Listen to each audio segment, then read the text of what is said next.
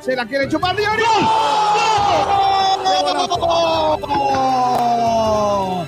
¡Gol! ¡Gol, gol, gol, gol, gol! ¡El lomo! ¡Gol, gol, gol, gol, gol! ¡Mister Lomo, niño!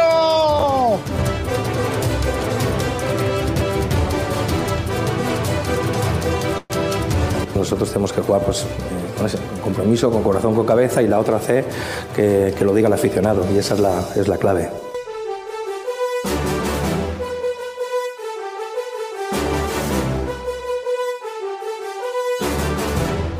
Soy experto deportivo, pero yo un equipo que se pasa mucho tiempo pasando la pelota horizontalmente, inclusive para atrás, del medio del campo a la defensa, etcétera, en vez de ir hacia adelante.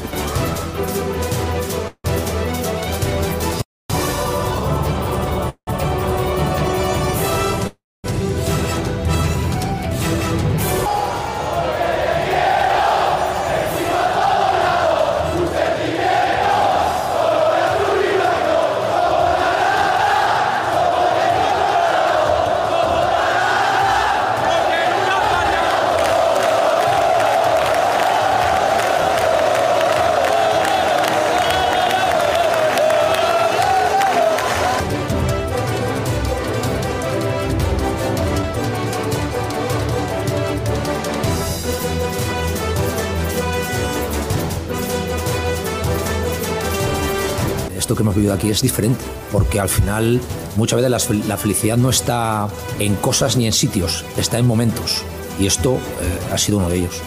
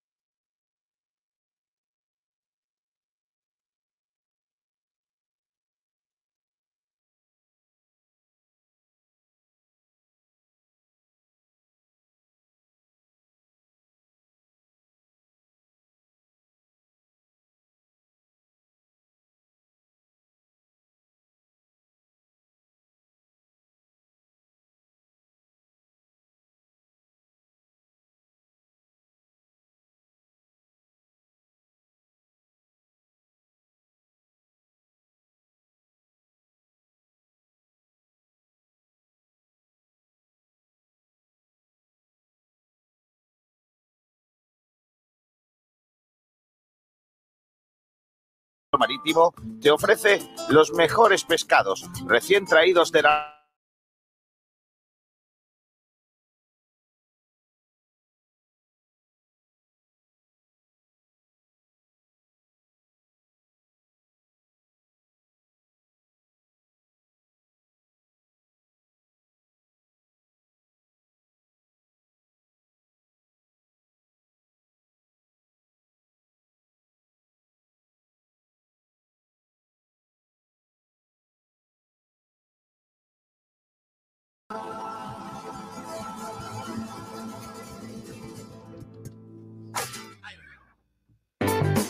Linsama, número uno en servicios de limpieza, con dos M's de Málaga. Llámenos al 952 32 75 69. Nuestro compromiso, si no mejoramos su servicio de limpieza, no le cobramos. 25 años de experiencia en el sector de la limpieza. Linsama, patrocinador del Málaga Club de Fútbol y de su fundación deportiva, siempre apoyando el deporte base malagueño. Linsama, con dos M de Málaga. Llámenos al 952 32 75 69. Restaurante. Bueno, pues ya estamos en directo de nuevo con todos ustedes en la sintonía de Sport Direct Radio. Yo espero que ya esté todo solucionado. Me escucho con un poquito de eco, a ver si lo podemos eh, arreglar. Eh, y podemos eh, ya estar con todos ustedes. perdón por la, la, movida técnica que parece que ya está más o menos solucionado. Al menos parece que, que, sí, que ya está perfecto. Gracias, gracias por, por tal, porque ya sabéis que estamos estrenando el estudio y algo ha tenido que tocar los ratones y los duendes de la radio hoy que se ha fastidiado. Eh, rápidamente nos vamos hasta los compañeros que ya están con nosotros en el día de hoy, eh, empezando por el gran eh, Manu Díaz. hola Manu, ¿qué tal? Muy buenas. Muy buenas, tío, ¿qué tal? ¿Cómo estáis? pues fíjate, como loco, como loco aquí con los cablecillos. Sí, también está por aquí el gran Jorge. Hola Jorge, ¿qué tal? Muy buenas. Espera, que a ti no te. No sé por qué, pero a ti no te, no te oigo, Jorgito. Igual tienes que abrir el micro, sí, para eso. A darle para arriba, básicamente. Ya está, ya está, para arriba. Madre mía, madre mía, ese es mi micro, ¿eh? Está arriba, ¿eh? Vale, vale, ya te estoy escuchando. Bueno, eh, decíamos que hoy tenemos el eh, programa chulo, que tenemos un montón de temas eh, por delante y lo que primero vamos a hacer, primero que nada, es rapidísimamente irnos con las noticias del día, porque se nos está enconando el arranque del programa con esas noticias diarias y vamos a ir con con ellas, como siempre mm, hacemos en el arranque de, cada mañana. Venga, vamos allá. De Bodegas Excelencia te ofrece las noticias del día. Vamos con la noticia del día, luego haremos con Linsama la información del entrenamiento, porque hoy Manu entrenaba al equipo. No, no, no te escucho, no sé. A ver. Ahora. Ahora sí, sí, dime. Sí, cada 10 media entrenaba el equipo y veremos a ver lo que, lo que sucede en el entrenamiento. a ver qué ha pasado hoy en el entrenamiento que estará a punto de terminar a esta hora.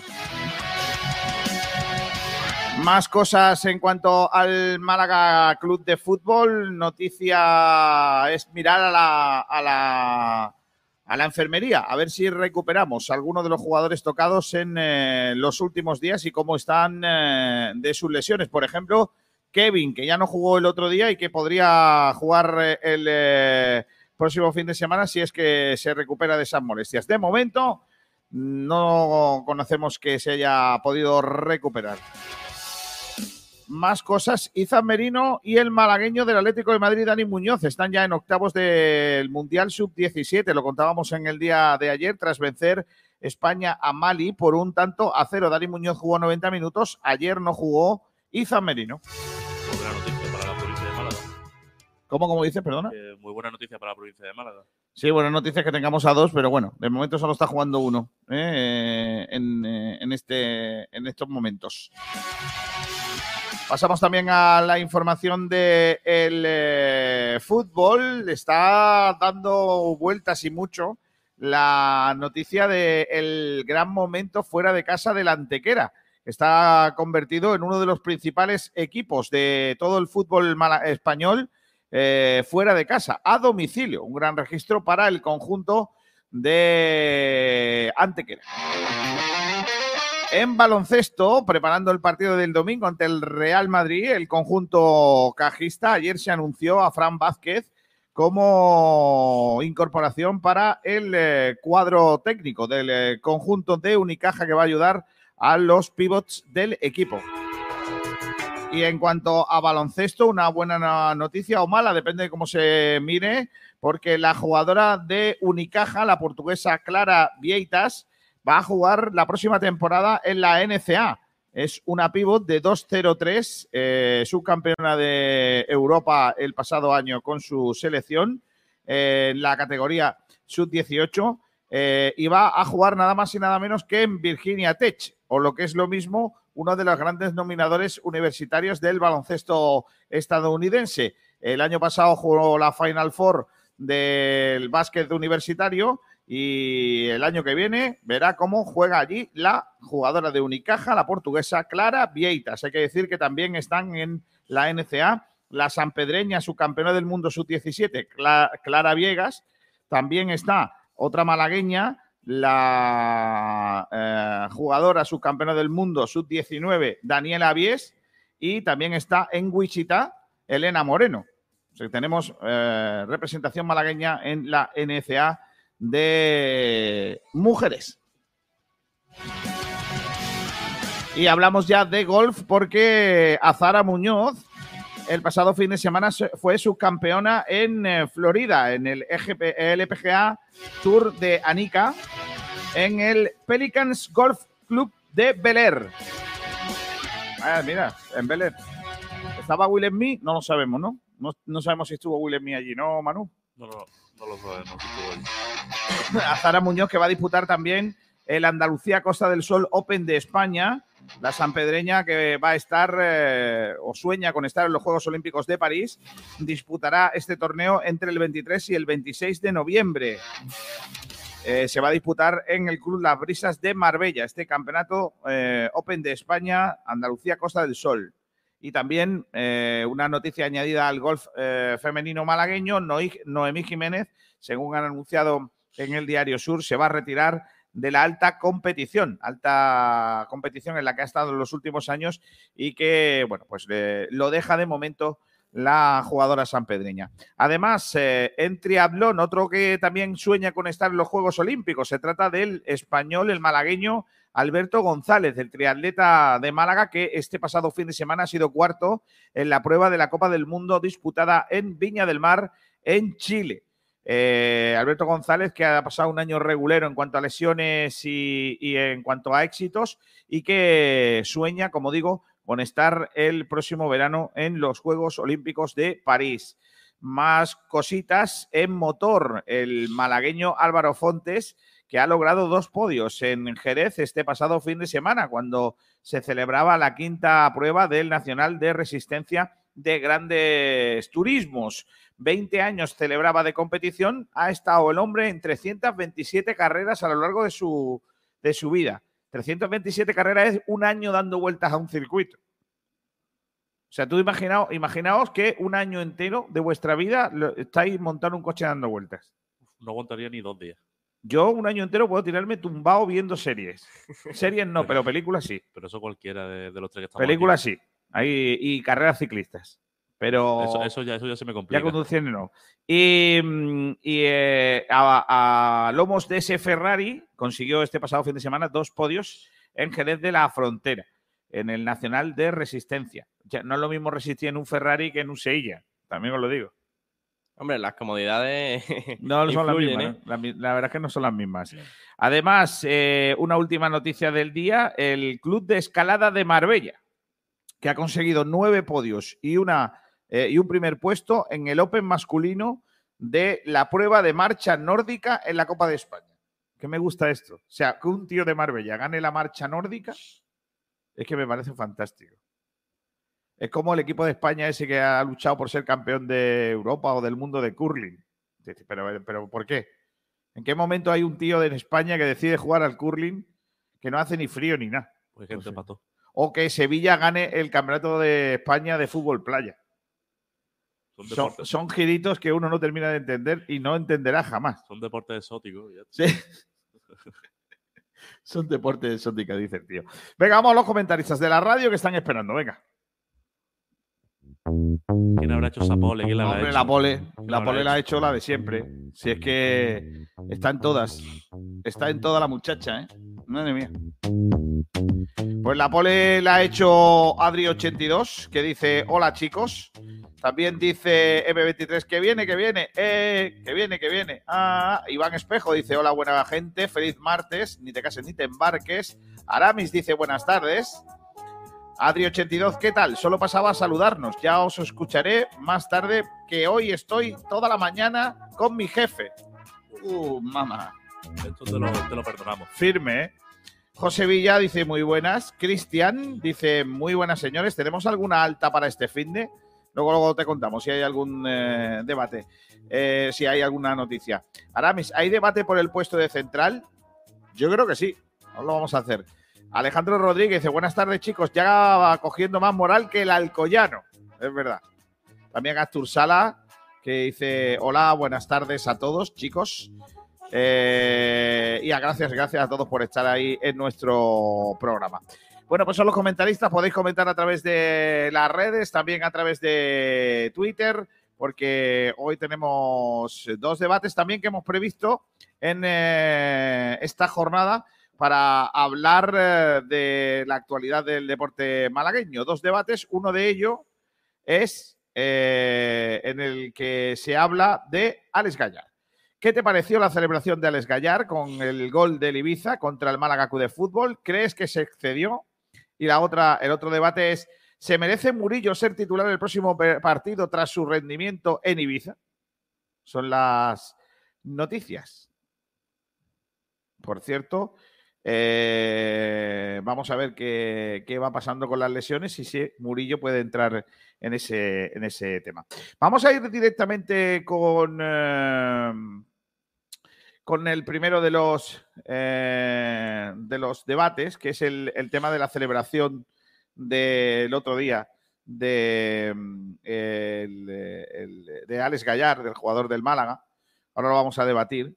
Pero antes, eh, quiero que escuchéis y que veáis eh, las palabras de un jugador que va a venir al estadio de la Rosaleda el próximo fin de semana a jugar contra el Málaga. Estamos hablando de Cristian Agüero, que fue jugador del Torremolinos, que ahora es jugador del Alcoyano, que el pasado fin de semana marcó con su equipo el gol de, de la victoria en el añadido y que le preguntaron por la importancia del partido. Vamos a escuchar a Agüero hablar de la importancia del partido, qué significa para él, porque también le preguntaron si celebraría el gol. Vamos a oírle eh, partido esa y, participación. y demás, pero nunca he jugado con- contra el Málaga en un partido oficial, ¿no? Y la verdad que sí, que es bonito, ¿no? Volver, volver a casa, jugar en la, la Rosaleda, que, que he ido, un, un estadio que he ido desde, desde pequeño muchas veces a ver, a ver Málaga y al final pues jugar allí es, es un partido especial, pero bueno, al final es un partido como otro, es un rival de, que tenemos enfrente y iremos a por los tres puntos, por supuesto. ¿Qué te diría a ti? eh, minuto 90, gol de Agüero, 0-1 y victoria de Rosaleda. Bueno, me da igual. Yo sé en el 90, en el 1, en el 2, en el 3, pero hay que, hay que, hay que sacar algo bueno de allí. Al final, un rival duro. eh, se, ha, se ha moldado bien a la categoría, ¿no? Y al final, pues tenemos un, un rival duro enfrente y da igual, ya sea Agüero, de, de Nieto, de, de Pablo, de quien sea, que iremos a por los tres puntos. ¿Vas a celebrar un gol si lo, marcas? Hombre, por supuesto. Al final, ya, ya sea el Málaga o ya sea quien sea, al final yo, yo defiendo mi escudo y mi escudo ahora mismo está por encima de, de de cualquier otra cosa, ¿no? Y yo creo que si meto, por supuesto. Un sitio para es la Rosaleda, ¿no? Sí, hombre, claro que sí, sería, sería bonito, ¿no? Hacer un buen partido allí en casa con, con- con la familia, con los amigos y, y toda mi gente, pero por supuesto al final, pues, eh, si, es- si sirve para, para ayudar al equipo en cualquier manera, pues, pues bienvenido será. Y era medio alcoyano también. O sea, bueno, tampoco es que sea de Alcoy ni mucho menos, pero bueno, ahí estaba Cristian Agüero, jugador que no ha jugado en el Málaga, jugador que eh, pasó, yo lo recuerdo, jugando en el Torremolinos, estuvo en la cantera del Tiro Pichón y ahora viene a jugar contra el Málaga Club de Fútbol. Él lo tiene claro, si marca un gol en la Rosaleda lo va a celebrar. Eh, lógicamente es un asunto absolutamente distinto al de Alex Gallar porque no ha jugado en el Málaga, aunque sea malagueño. Eh, ¿Vosotros qué pensáis? ¿Creéis que Alex Gallar se sobre, sobrepasó al celebrar el gol del otro día con tanta rabia, tanta euforia o no? No, yo creo que yo, yo tengo la opinión de que un jugador mete un gol, lo tiene que celebrar, sea del equipo que sea y el equipo en el que haya estado. O sea, Gallar estuvo el año pasado aquí en el Málaga, es verdad que se llevó un, un mal trago con el descenso, pero eso no quita que no pueda celebrar un gol con su equipo. He vuelto a ver ahora, hace un momento, la, repetición de, de la celebración y tampoco lo veo para tanto. No, no veo que haya faltado el respeto a la afición ni nada, sino ha metido un golazo y ha celebrado el gol con su equipo y ya está, que le podía dar la victoria. Yo lo veo así. Estoy de acuerdo con Manu también, ¿no? Yo creo que, que el jugador es, es libre de, de hacer lo que quiera y sobre todo cuando mete un gol, que es un momento de, de euforia. Y es verdad que aunque sea exjugador del Málaga, él no tuvo una, una buena situación aquí y, y ahora en, en, el Ibiza pues está cambiando la dinámica y está en un buen momento de forma, pues, pues que celebre el gol. Por mí ningún problema, vamos.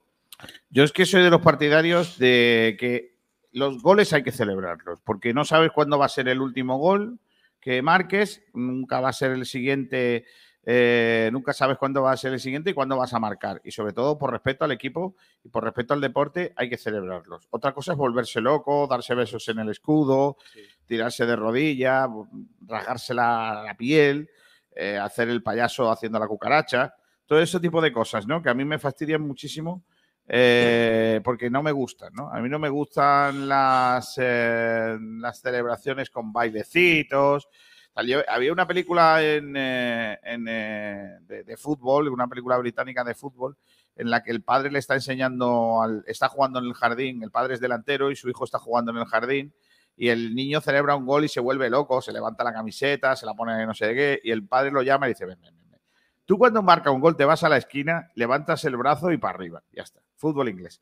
Pues yo igual, esas chalauras de tirarse al suelo, hacer la croqueta, eh, el baile con el del lado, los choques de manos con no sé qué, están muy bonitas si te tocan a ti, pero Hombre, si, si, me la, si, me la, tocan a mí, a mí no me gusta mucho, a mí no me gusta mucho. Y de determinadas categorías hay que tener mucho cuidado porque hay que respetar un poco al rival. Que yo entiendo que eh, la gente se ponga contenta cuando marca un gol, pero lo que a mí me llama la atención de esta movida del gol de, de Gallar del otro día es que hay matices y que Gallar podía haber celebrado el gol de otra forma.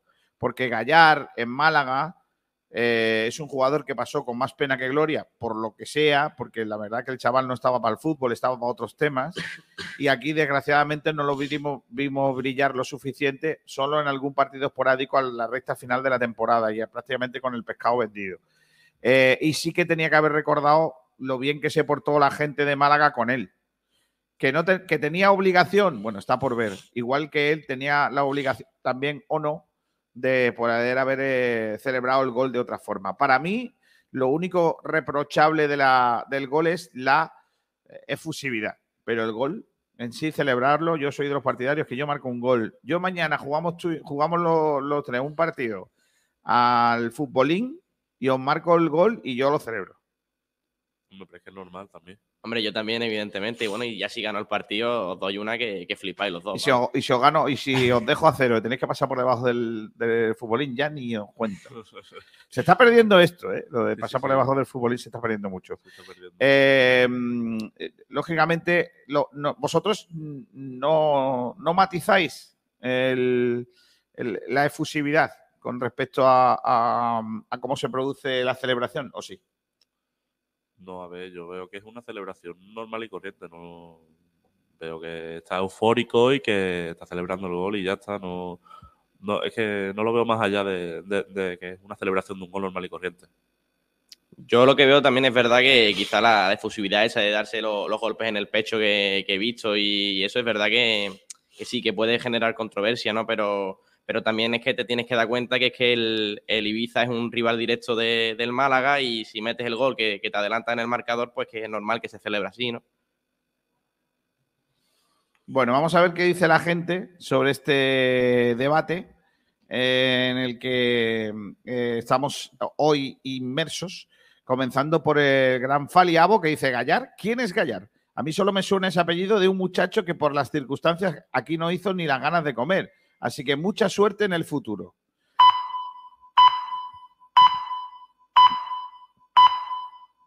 Esas son las señales horarias de las 12.30.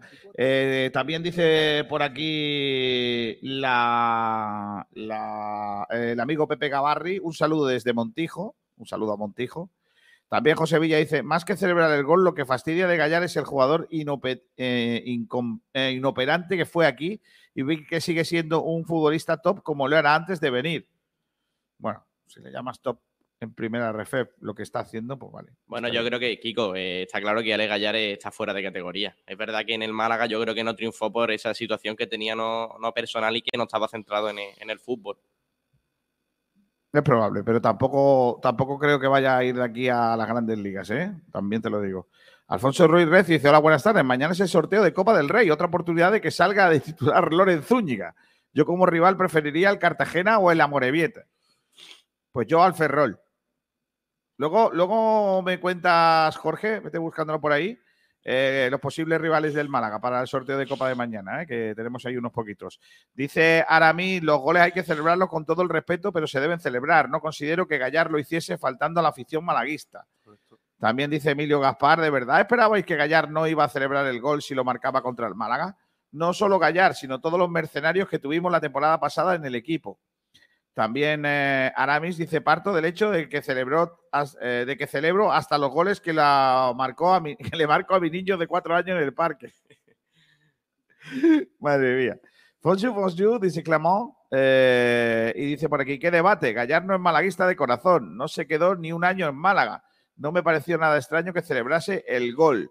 Celebración normal y corriente, dice el francés en su speech. También dicen por aquí en Twitter, gentecilla como Paco Vivar. Lógica y normal. Marca con su equipo en su campo ante su afición. Y lógico normal que lo celebre. Puede respetar algo en Málaga, allí hace lo correcto. Vale. El Porri, bueno, estuvo un año y fue un mal año y estaba jugando en Ibiza. Otra cosa es que lo celebrase en la Rosaleda, que sí sería de mal gusto. Tampoco hay que echarle tantas cuentas a algo sin importancia. Dice JR, me pareció que me la pela. Forma parte del peor Málaga de la historia reciente del club, por lo tanto tiene mi absoluta indiferencia. Óscar Ávila. Gallar tuvo la comprensión infinita de los aficionados por el trago que tuvo que pasar. Su pareja comentó en redes sociales que esperaban un hijo y se llenó de comentarios de malaguistas de apoyo y alegría. Para mí se le fue de las manos la celebración. Eh, Borja Parra, otro mercenario como Scassi Jiménez. Hombre, no. Juani, lógico y normal, ha marcado en su campo y ante su afición. Yo es que eh, yo dudo mucho que Scassi o Javi Jiménez marcasen y lo celebrasen. Eso lo dudo mucho. Sí, sí, sí, es casi. Yo creo que en la vida celebraría un gol que le metiese al Málaga. Vamos, lo dudo muchísimo. Bueno, y Javi Jiménez es prácticamente improbable que meta un gol. Bueno, escúchame, ¿eh? Escúchame, Javi Jiménez ha marcado algún gol, ¿eh? O no, no sé, habría que mirarlo, ¿eh? Voy a mirarlo ahora. ¿Te imaginas que por lo que sea estemos aquí diciendo y, y sea un gran goleador encubierto y lo hayamos desperdiciado? Así no, ¿eh? Así no se puede. Bueno, pues esos son los comentarios que ha dicho, que ha hecho la gente en, eh, en este asunto.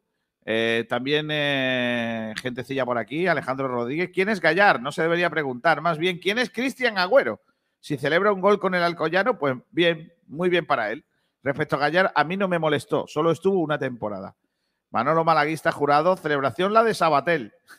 Correcto, eso sí que fuese la celebración. Y no respetó a nadie. ¿eh? Eh, su pasado de Vicenco y sus fiestas en las discotecas no las ha respetado ¿eh? con esa celebración. ¿eh? Alejandro Rodríguez más, Pellicer explicó después su celebración en sala de prensa, si no recuerdo mal. Eh, José Án Escobar dice, buenas, ha sido, ¿qué ha sido de Rubén Castro? Es un hombrecillo perdido. Adri Ochete dice, Javi Jiménez no lo podrá celebrar, ja, ja, ja, lo veo imposible. ¿Ves? Pero tú no estabas con el jefe. Eso digo yo, estaba con el jefe. Jefe, mira esta. Me va a regañar el jefe. Chivato Amoga, que decían en mi pueblo. Eh, ¿Ha marcado Javi Jiménez algún gol en su vida? ha metido tres goles. Uno fue en, en etapa juvenil con el Villarreal Sub-19, pero los otros dos fueron el primero con el filial, el Atlético Malagueño, y el segundo lo metió en, en la temporada pasada eh, con el Málaga. Es verdad, sí, yo me acuerdo que era en el, en el momento en el que más palo yo le estaba dando a Javier Jiménez y va el tío y marca un gol. Contra el Mirandés metió en agosto. Así no se puede, ¿eh? Así no se puede meterle palo y encima que metan goles. Dice Adri82 que me calle que está en el gym ahora. ¿Quién está en el gym? ¿Tú o el jefe? Debería de estar el jefe en el gym, no tú. Pero bueno, no, no sé, no sé, me, me- me quedo un poco rayado con este asunto. Antes de ir al, al otro debate del día, que es el tema de Murillo, eh, ¿en- eh, ¿cuántos partidos tenemos de liga? Creo que son 42. No, no, no, perdón, ¿cuántos llevamos de liga? Ah, de ¿12? liga, no, 42 eran segunda, ¿sabes? Pero te me... Eh, 12 llevamos 12, eh, 12. de, de competición. Me parece que sí que son 12. Sí, bueno, esta es la jornada 12 la que viene ahora. La que vamos a jugar el, este fin de semana es la 12. Vale. Eh, ¿Y cuáles son los números del Málaga eh, en cuanto a jugadores? ¿Quién es el jugador que más minutos ha jugado de momento en, eh, en el Málaga Club de Fútbol? Hombre, obviamente si ponemos a Alfonso Herrero, es a Alfonso Herrero el que tiene más minutos. Pero jugador de campo que tenga más, más minutos es Gabilondo. Gabilondo es el, el que más minutos ha jugado ahora mismo en el Málaga Club de Fútbol. ¿Cuántos minutos tiene? 1076 minutos. En más. liga, ¿eh? No, no he contado en Copa, aunque creo que en Copa no jugó. No jugó, no. 1076 minutos es eh, Gabilondo. ¿El segundo que más minutos eh, ha jugado? Nelson Monte con 1034 minutos. O sea, están igualadetes. Eh, Monte, el segundo. ¿Y el tercero? Roberto con 934. Pero Roberto, ¿por qué ha jugado? Hay un partido que no jugó, ¿no? Sí, Pues a ver si. hubo un partido que no jugó, me parece. Claro, porque, porque se pierde un partido y mm, el, del, el del golpetazo, no recuerdo bien. Vale. 930, eh, 934, eh, mm, Alfonso Herrero. Y, No, no, no, 934 Roberto. Alfonso Herrera tiene 1080 minutos. ah, vale, vale, Roberto. Es que Alfonso Herrero ha jugado todo, ¿no? Sí, sí, Alfonso Herrero ha jugado prácticamente O sea, todo- todos los partidos, menos, el, menos el de Copa. Claro, Alfonso Herrero es el jugador del Málaga que más minutos Sí. ha jugado. Claro. El jugador de campo que más minutos ha jugado ha sido Gabilondo. Gabilondo. segundo Nelson Montes y tercero Roberto. Sí. Vale, hasta ahí bien. Y ahora, de los que menos, De los que menos, eh, Bilal con 4. ¿vale? Jesús Martín, que, que tiene 5, que jugó en. tuvo minutos contra el Melilla. ¿Vale? Aitán, que ha venido de lesión y lógicamente, pues ha contado con, con los minutos que. con pocos minutos, vamos. ¿Cuánto lleva? 51 minutos en, en liga. Dos goles en 51 minutos, ¿eh? La verdad que tiene No buenas estadísticas, ¿eh? Número, número Buen asombroso. promedio goleador. ¿Qui- ¿Quién es el siguiente? Antonio Cordero con 54. Cordero, 54. Y ya luego eh, viene Diego Murillo con 164 minutos. 164. ¿Y Lorenzo eh, Zúñiga? 165. Tampoco ha jugado mucho más que Diego Murillo. Vale. Eh, claro, es que fíjate, ¿eh? Eh, 165 minutos ha jugado eh, Lorenzo Zúñiga. Que, que claro, más. repartidos en, en prácticamente todos los partidos de Liga, porque ha jugado probablemente en todos menos en uno, me parece que ha jugado todos. Pero la jugado 4 o 5 minutos. ¿o no? Ha Claro, jugado- pero algún ha partido jugado- ha jugado 10 siempre ha jugado muy pocos, siempre ha jugado muy pocos minutos en ese sentido, pero, pero son 165 y sus números están superados por la- las apariciones de Aitán, que, que fíjate, ¿eh? que en 51 minutos ha marcado dos goles, que tiene bastante más ratio de goles que el resto de jugadores del equipo. Claro, si te haces hacer eh, cuánto tarda en marcar un gol eh, Aitán, pues fíjate, de, Cada 25 minutos. cada, casi, casi cada 25 minutos y medio marca un gol Aitán. Ve- ¿Veis cómo no hace falta que juegue todos los partidos? Todos los Sí. minutos. Aunque Sí. salga un ratillo. Aunque salga de- de 25 Se ha, se ha demostrado que los minutos no hace falta para meter goles. Cuando salgan 25 minutos y medio, ya, ya te digo yo. Bueno, pues esos son lo- los minutos. ¿Os sorprende algo o no? Hombre, a mí me sorprende que Aitán haya metido dos goles en 50 minutos y Lorenzo Zúñiga en 160 y pico no, no haya tocado bola. Es lo que, es lo que me extraña. Entonces, mm, vemos que los tener muchos minutos no hace falta para tener goles. Lo hemos visto con Aitán. Ya. Eh, a mí no me sorprende mucho. En cuanto a los centrales, por ejemplo, Juan de cuántos minutos ha jugado? Eh, Juan de 406. Lo que pasa es que tú sabes, entre el tema de, de la lesión y eso, pues el, el ratio de minutos ahora, pues es- lógicamente ha bajado. Es muy poco, ¿eh? Son pocos minutos, claro, pero es que la, la pareja de centrales ha sido Galilea Monte. Mira, eh, que más- da- darse cuenta que, que Monte eh, ha jugado prácticamente todos los partidos. Y claro, Galilea tiene 720 minutos y ahora que estoy mirando, Juanda tiene 406. Claro, es que eh, está muy claro que el, el central titular es Monte, luego Galilea y luego Juan de, probablemente por las lesiones, pero ojo que Murillo lleva 164 minutos. Siento que Murillo Es puede dar la sorpresa. Es verdad, y- que Murillo, es verdad que Murillo está jugando de lateral izquierdo, ha jugado de lateral izquierdo la mayoría de los partidos, excepto que estos 90 minutos de esta semana eh, lo ha jugado de central. Y ahora sí nos podemos centrar un poquito en ese debate, ¿no? Ese debate que hablábamos al principio del eh, programa. eh, si hay debate en, la- en- en los centrales, chicos, ¿creéis que hay debates o no? Pues sí, yo creo que hay, hay un gran debate en los centrales Murillo con, lo- el partido que jugó el otro día y, los minutos que jugó en Copa, yo creo que puede ser que se gane la, la titularidad. Yo creo que lo he visto jugando muchísimo mejor que Galilea en los 700 minutos que ha jugado. No sé cómo lo veis vosotros, pero le deberían dar muchas más oportunidades a Murillo para ver que es un gran central. Jorge, ¿tú qué opinas? Yo creo que le falta a lo mejor un, un poco de experiencia y ahora mismo pues Pellicer lo, lo está utilizando un poco de, de, multu- de multiuso debido a, a su polivalencia. Así que yo creo que, a ver, por poder puede ser que sea el, el acompañante de Monte porque Monte en defensa no, no hay debate, eh, tiene que ser titular 100%, pero teniendo a, a Galilea y a, y- y a Juan de por delante, yo creo que, que- que es complicado ¿no? que se gane el, el puesto de central. Ya. Espérate que aparece por aquí un hombrecillo que es eh, Pablo Gil. Hola Pablo, ¿qué tal? Buenas tardes. Buenas tardes, Kiko, ¿qué tal? ¿Cómo estamos? Nosotros bien, tú por lo que se ve en un bar, porque se te escucha ahí de fondo como si estuvieras pidiendo una caña. Sí, es que estoy en plena, en plena calle, eh, Kiko, perdona, ¿eh? es que estaba escuchando el programa y estaba un poco enfadado, la verdad. ¿Por qué? Poco enfadado porque habéis hablado del tema de Alex Gallar, que me parece, bueno, que está a la orden del día porque mucha gente se ha quejado de la celebración del gol y habéis dicho que no pasa nada, que es un gol normal y corriente y que no sé qué, no sé cuánto. Yo voy a decir una cosa y, y voy a ser breve, ¿vale? Porque tampoco creo que sea un tema que haya que darle mucho más importancia. Eh, como oyente- Dime, dime. Si no hay que darle importancia para que Leñes entras, que ya habíamos pasado de tema. No, porque habéis pasado muy brevemente del debate y como no, como Manu Díaz y Jorge Aragón no debaten, pues, pues digo, voy a darte un poco de réplica porque si no, esto es, un pestiño. Eh, a ver, sobre el tema Alex Gallar. Ha dicho un oyente antes, con toda la razón del mundo, que ha formado parte del peor Málaga club de fútbol de la historia.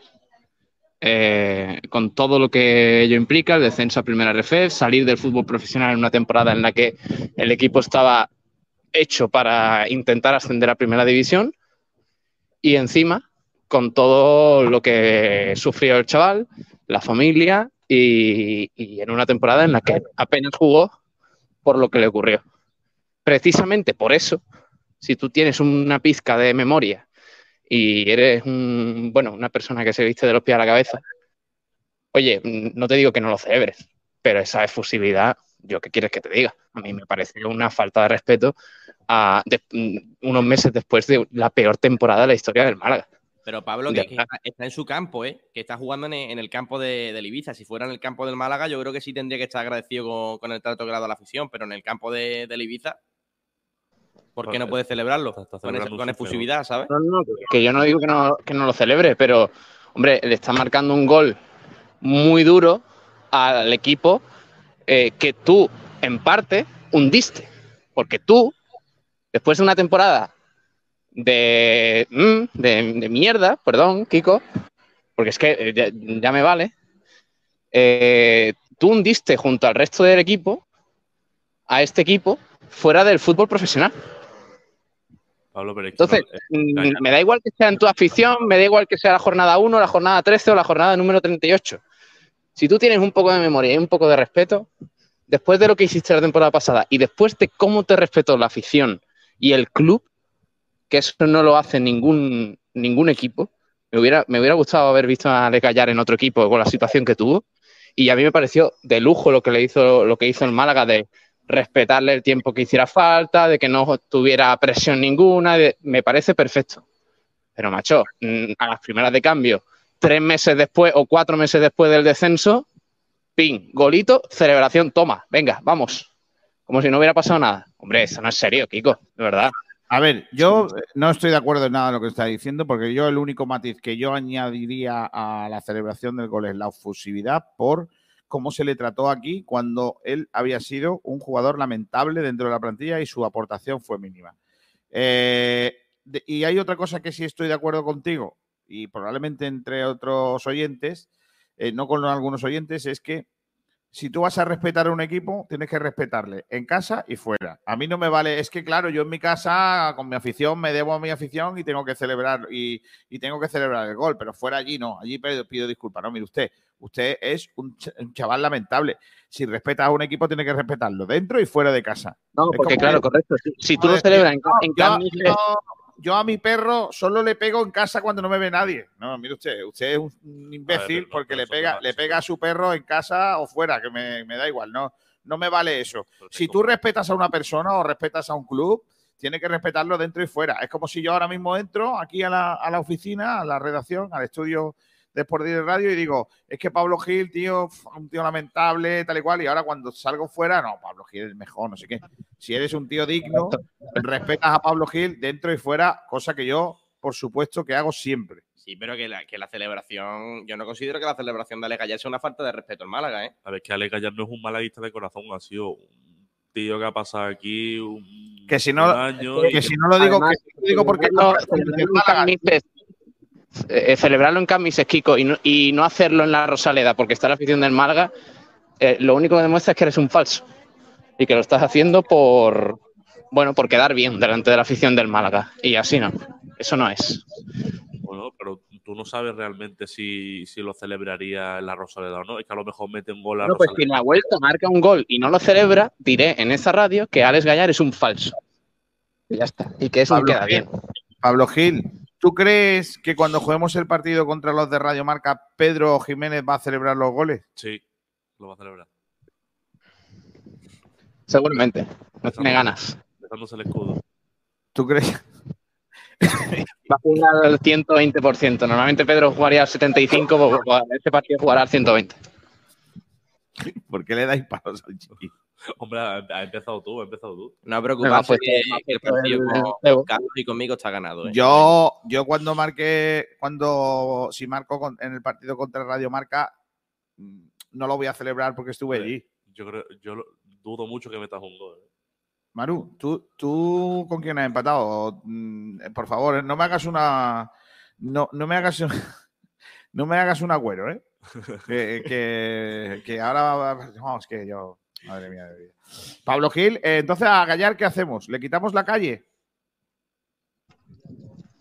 Eh, yo qué sé, García. Yo lo que lo que me parece es que los futbolistas dejan mucho que desear. Dejan mucho Pero, que desear. Pablo, si es que el mundo de fútbol es que es de memoria corta. Si es que le- le das- Entonces, entonces me está dando la razón, Jorge. Entonces me está dando la razón de que es criticable lo que dice Alex Gallar el otro día. Porque en el momento en el que tú, eh, ni un año después de, de lo sucedido en Málaga, que no es solo una tragedia para el fútbol malagueño, es una tragedia en el fútbol español. O sea, es uno de los mayores fracasos que se ha dado en el fútbol español, el descenso del Málaga fuera del fútbol profesional cuando estaba hecho para ascender y volver a la élite y lo sacan fuera del fútbol profesional, eh, eh, un equipo formado por jugadores consolidadísimos en la categoría.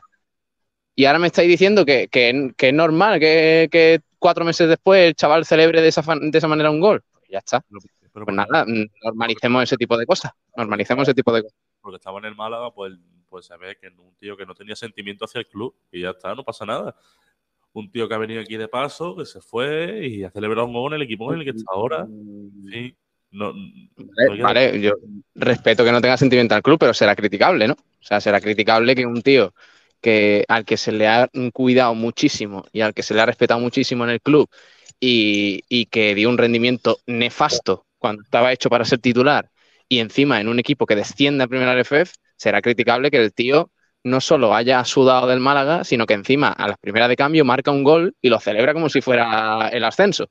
Bueno, Oye. mira, mira dónde acaba también Pablo Ale Gallar, ¿eh? que Ale Gallar está en, en el fútbol no profesional. ¿eh? Es verdad que yo he comentado antes que estaba fuera de categoría porque me parece que, que es un jugador que, que era el pego para, para segunda división, pero mira dónde ha acabado por, por el mal año en el Sí, Málaga. ahora, ahora resulta que Ale Gallar, eh, Ale Gallar, eh, suena para la Eurocopa. Eh, no, la no, para Eurocopa no, pero- la, lista de, la fuente, en la que por cierto hay jugadores lamentables, podría entrar Ale Gallar Bueno, de- perfectamente. ¿eh? decirme que, que no tiene nivel para segunda división. El año, el año pasado En, demostró que no en- tiene nivel. en segunda división no tiene nivel. Bueno.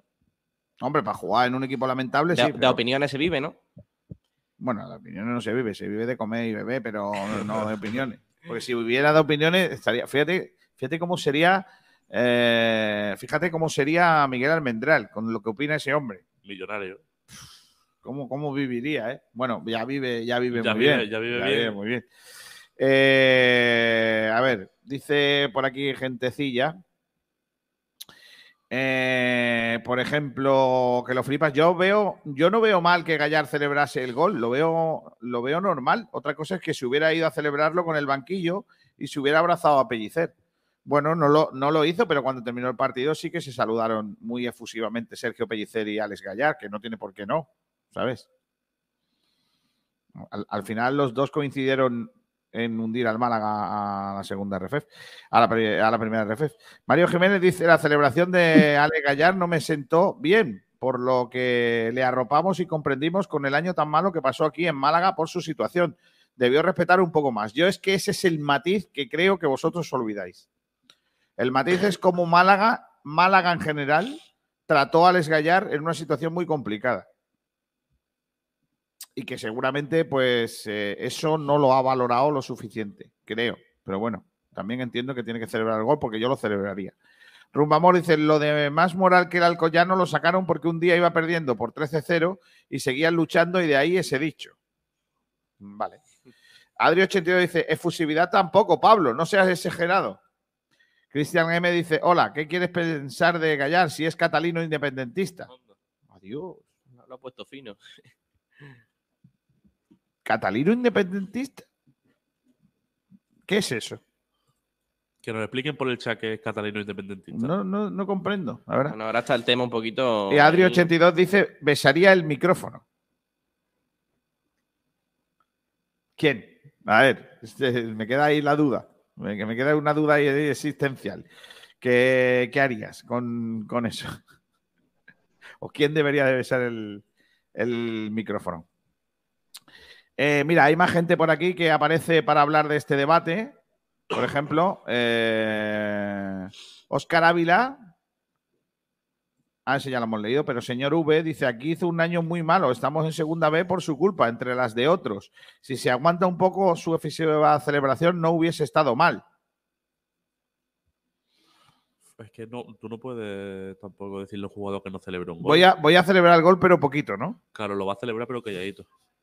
Es que para, para eso no lo celebre, entonces. Aquí, yo sé de uno de mi pueblo, Pablo. ¿Me escuchas? Pablo está. en Sí. otra cosa. Sí, sí, te eh, escucho. En mi pueblo hay uno que jugó en un equipo de mi pueblo. Sabes que en, en Rincón hay cuatro equipos de fútbol. Eh, el, el Rincón, la Cala, Benagalbón y el Benmiliana, ¿vale? Pues hay uno que cuando eran todavía campos de tierra, ¿vale?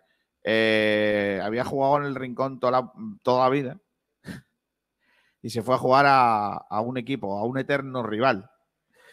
Y marcó un gol con el eterno rival y empezó a darse besos en el escudo como si no hubiese mañana. Y luego se tiró de rodillas a celebrar el gol como si el campo fuese de césped.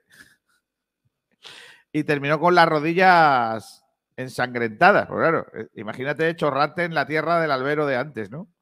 Cuando terminó el partido, se lió una pequeña tangana habitual en los años 80, primeros de los 90, eh, en los campos de fútbol entre vecinos, porque claro, le fueron a decir cuatro cosas porque había celebrado el gol, ¿no?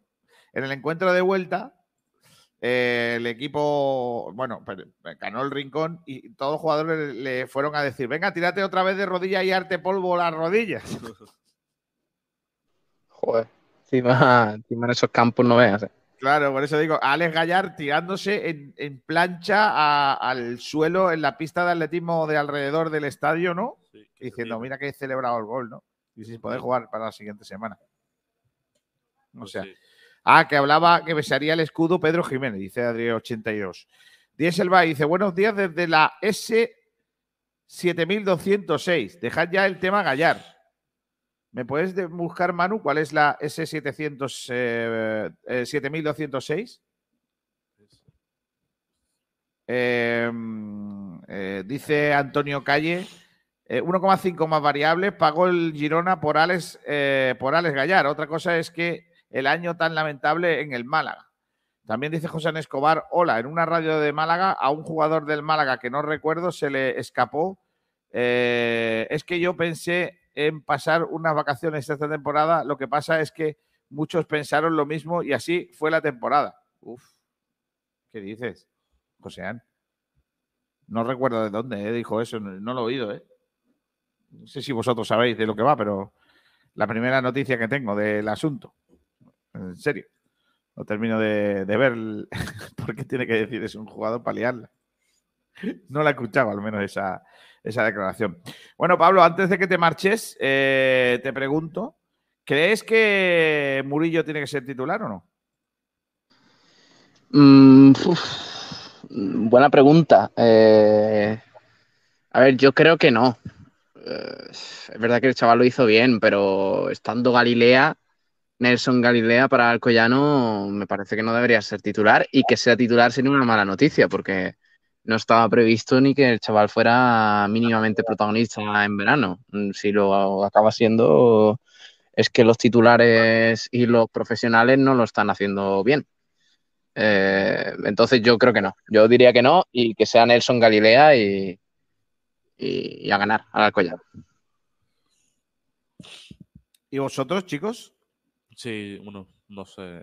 Es que estoy dudando a ver si puede ser titular o no. ¿eh? Depende de cómo, de cómo llegue Galilea y del nivel que tenga Galilea. Pues Galilea debería estar bien porque por el motivo por el que no jugó esta semana era por sanción, no por lesión. Sí, pero después de estar una semana sin jugar, pues está un poquito también más frío y Murillo también ha jugado. No sé. Yo tengo, tengo bastantes dudas. Yo pienso que, que de calle va a jugar Galilea. Yo- es que es lo que he comentado antes. Yo creo que es verdad que, que Murillo eh, es utilizado por, por Pellicer como, como un parche en todas la- las posiciones de defensa. Que te puede jugar de lateral derecho, te puede jugar de lateral izquierdo, de central. Entonces, pues cuando haga, cuando haya, cuando haya una baja importante en, en la zona defensiva, yo creo que sí te puede hacer el papel cumplidor. Pero está claro que, que todavía le falta un poquito para llegar al nivel de, de Galilea y de Nelson Monte, mínimamente.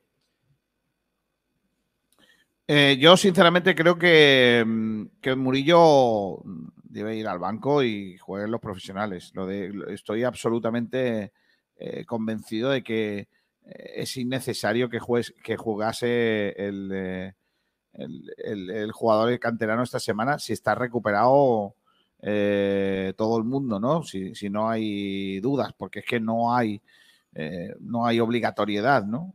Obligado a obligatoriedad eh, el otro día, pero hoy precisamente no lo, no, no, no lo hay, ¿no? Ahora no, no lo hay.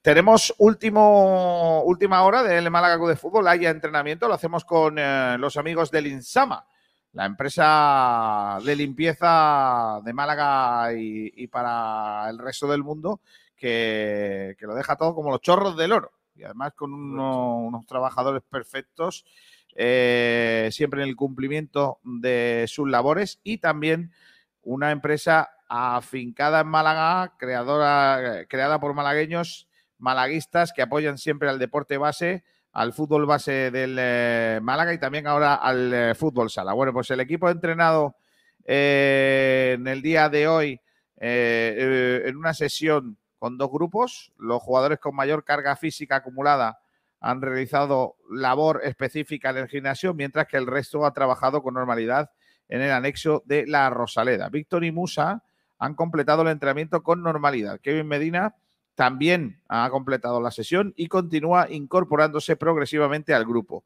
Ramón continúa con su proceso de reincorporación progresiva y ha desarrollado labor específica en el gimnasio. Por su parte, Juan de Juanpe y Sangali se han ejercitado también en las galerías interiores de las instalaciones de la Rosaleda, mientras que Manu Molina ha alternado ejercicio en el gimnasio con labor sobre el césped.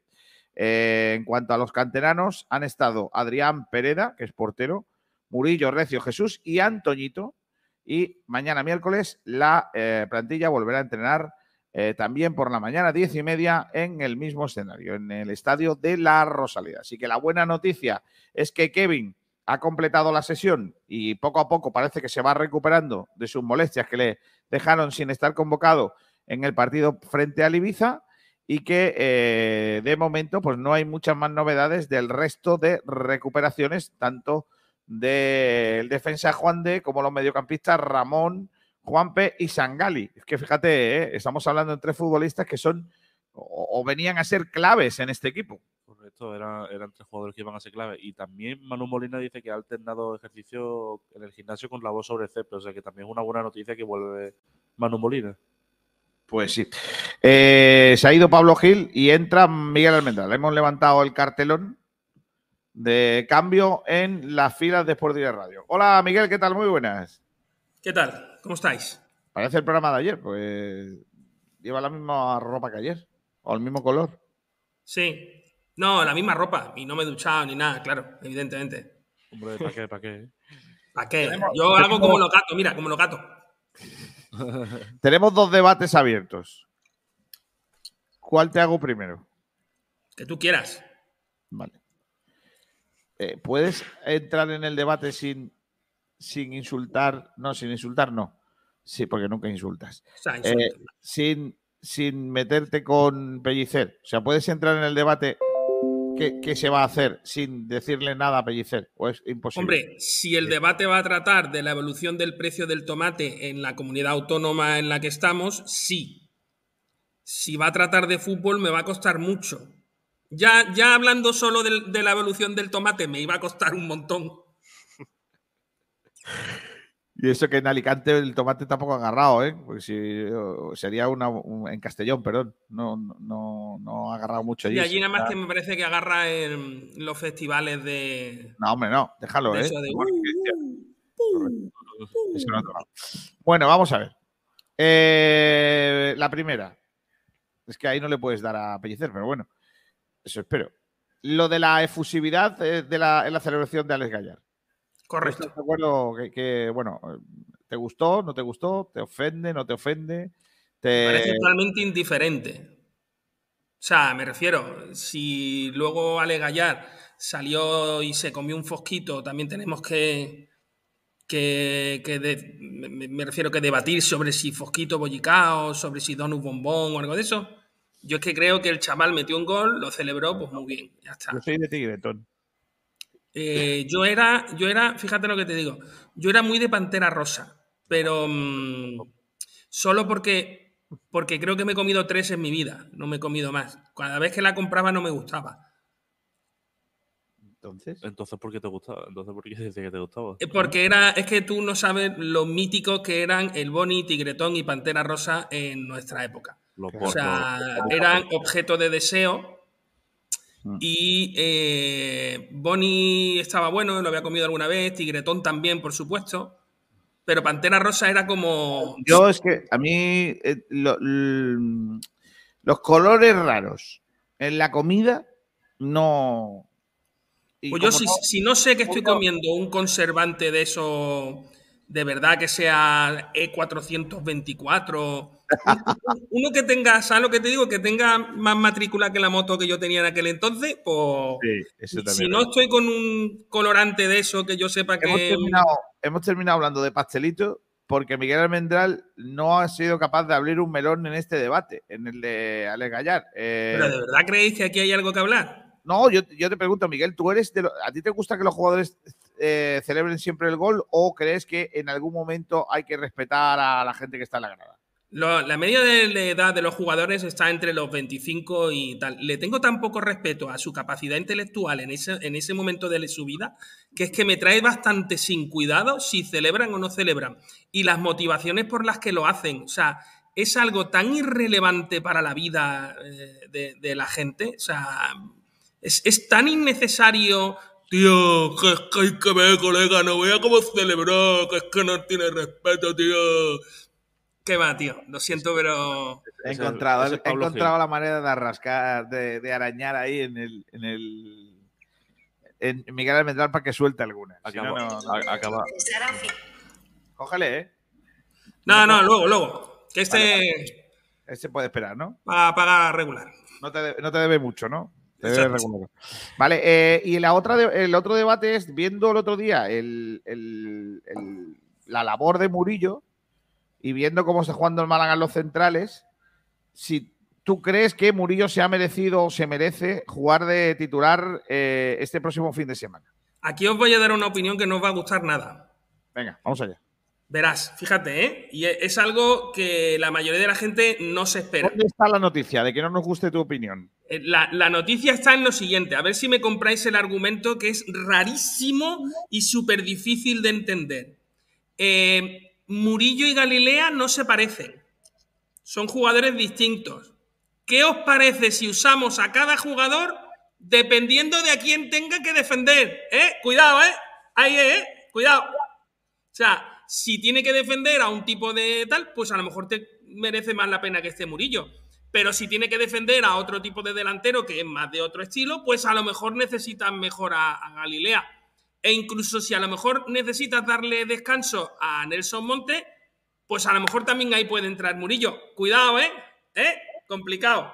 Yo sé que vosotros lo que queréis es un Murillo sí, Murillo no, como si fuéramos idiotas y no tuviéramos nada más que la posibilidad de poner a un jugador solo única y exclusivamente porque tiene una especie de vitola de titular que les ponemos eh, y que tiene que ver con una opinión totalmente peregrina. La realidad es que no todos los jugadores son iguales, ni todos los jugadores tienen las mismas virtudes, por lo cual habrá que usar a los jugadores dependiendo de cómo nos interese usarlos en cada momento de, tal.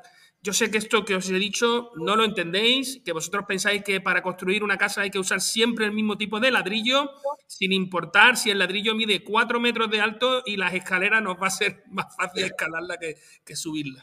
No, pero fíjate, eh, eh, eso que estás diciendo, eh, aunque a ti no te lo parezca, es eh, algo que piensa Pellicer eh, muy a menudo. ¿eh? Pues entonces pienso lo contrario y lo que hay que hacer es justo lo contrario a lo que haya dicho, que ya Bueno, ni me acuerdo. Miguel, Que nada más que digo cuando, mentira.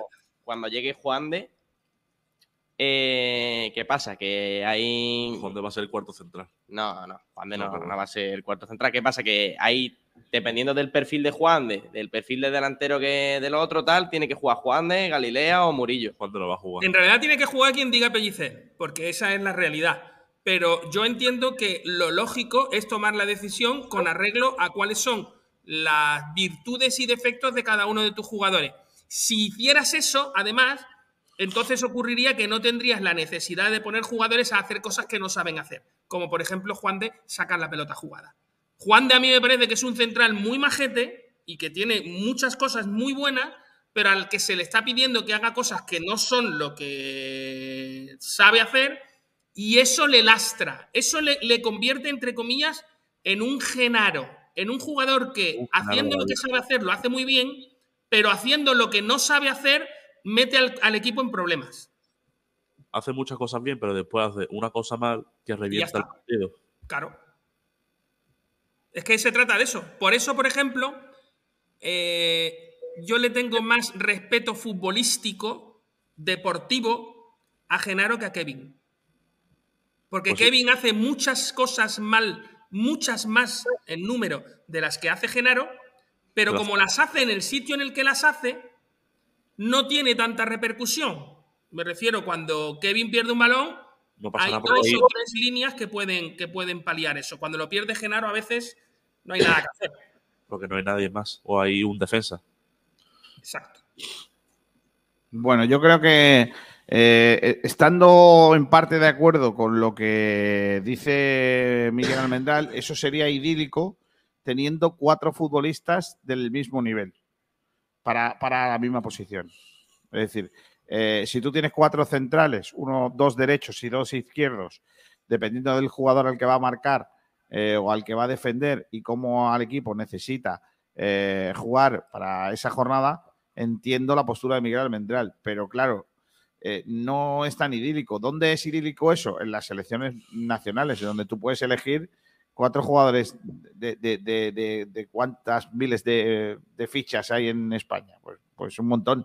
Pero en un equipo como el Málaga o cualquier otro equipo de fútbol, incluidos los top, pues es muy complicado mm, eh, tener jugadores para cada, o cada día. Tiene que mira, yo creo que el Málaga se puede quejar poco de los centrales. Mira, Miguel, te voy a poner un ejemplo muy claro. ¿Te acuerdas cuando el entrenador de la Selección Nacional Española era un señor llamado Javier Clemente?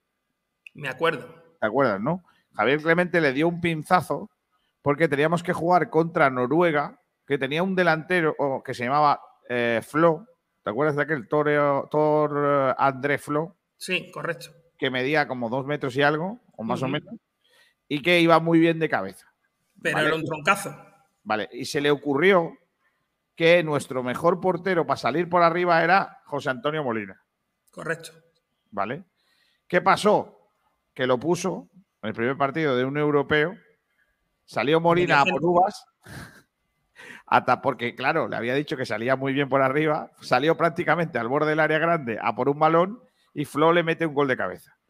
Eh, claro, váyase usted a tomar vientos, ponga usted al mejor portero y no al que más salte o al que tal. Yo creo Creo que que esa luego Molina acabó jugando en algún momento de medio centro. no, no, no, no, no acabó. Antes de ese partido ya lo había puesto eh, un día de interior izquierda, porque por lo que sea entendía que era un muy buen jugador y lo puso de interior izquierda. eh, con, Pues esas son las cosas, con la esas son las cosas, esos ataques de entrenador. resto- con, con la falta de respeto al resto de eh, Interior futbolistas de interior izquierda del fútbol profesional español y por ende a cualquier jugador de campo antes de que un portero. Pues esas son las cosas que cuando las hace un entrenador como Javier Clemente no se entienden, pero menos mal que cuando las hacen otros entrenadores de Castellón pues se entienden perfectamente. Son cosas muy lógicas y evidentemente es que era lo único que podía hacer porque no había otro. Hombre, eh, lo que pasa que afortunadamente tantas locuras no se hacen, ¿no? O Bueno, menos- yo para mí que juegue Genaro en algún momento antes que Ramón, yo a Ramón vestido de pirata y con una pata de palo lo prefiero antes que a Genaro. Pero que Ramón está lesionado ahora mismo, Miguel. Pero es que eso es lo que decís, que es que yo creo que sigue sin ser cierto. El año pasado, eh, Jorge, Eh, Ramón no está era lesionado. Miguel. Pero no no te inventes cosas, no Miguel, empieces, tú no no empieces. el programa antes. Miguel, no empieces con esto. Que, sigo, que sigo pensando que no es cierto. A ver, entendemos una cosa, entendemos una cosa. ¿Y que lo tiene castigado? Unos servicios médicos que mandaron a Mali a un jugador a curarse una, eh, un, un- Sí, una zona de traumatología. eso fue vergonzoso. Sí, sí. ¿Vale? Entonces, a partir de ahí, perdonadme si yo no confío en estos médicos o en este gabinete tal, Pero o en lo que es Eso y otra cosa es decir que un jugador que lo que que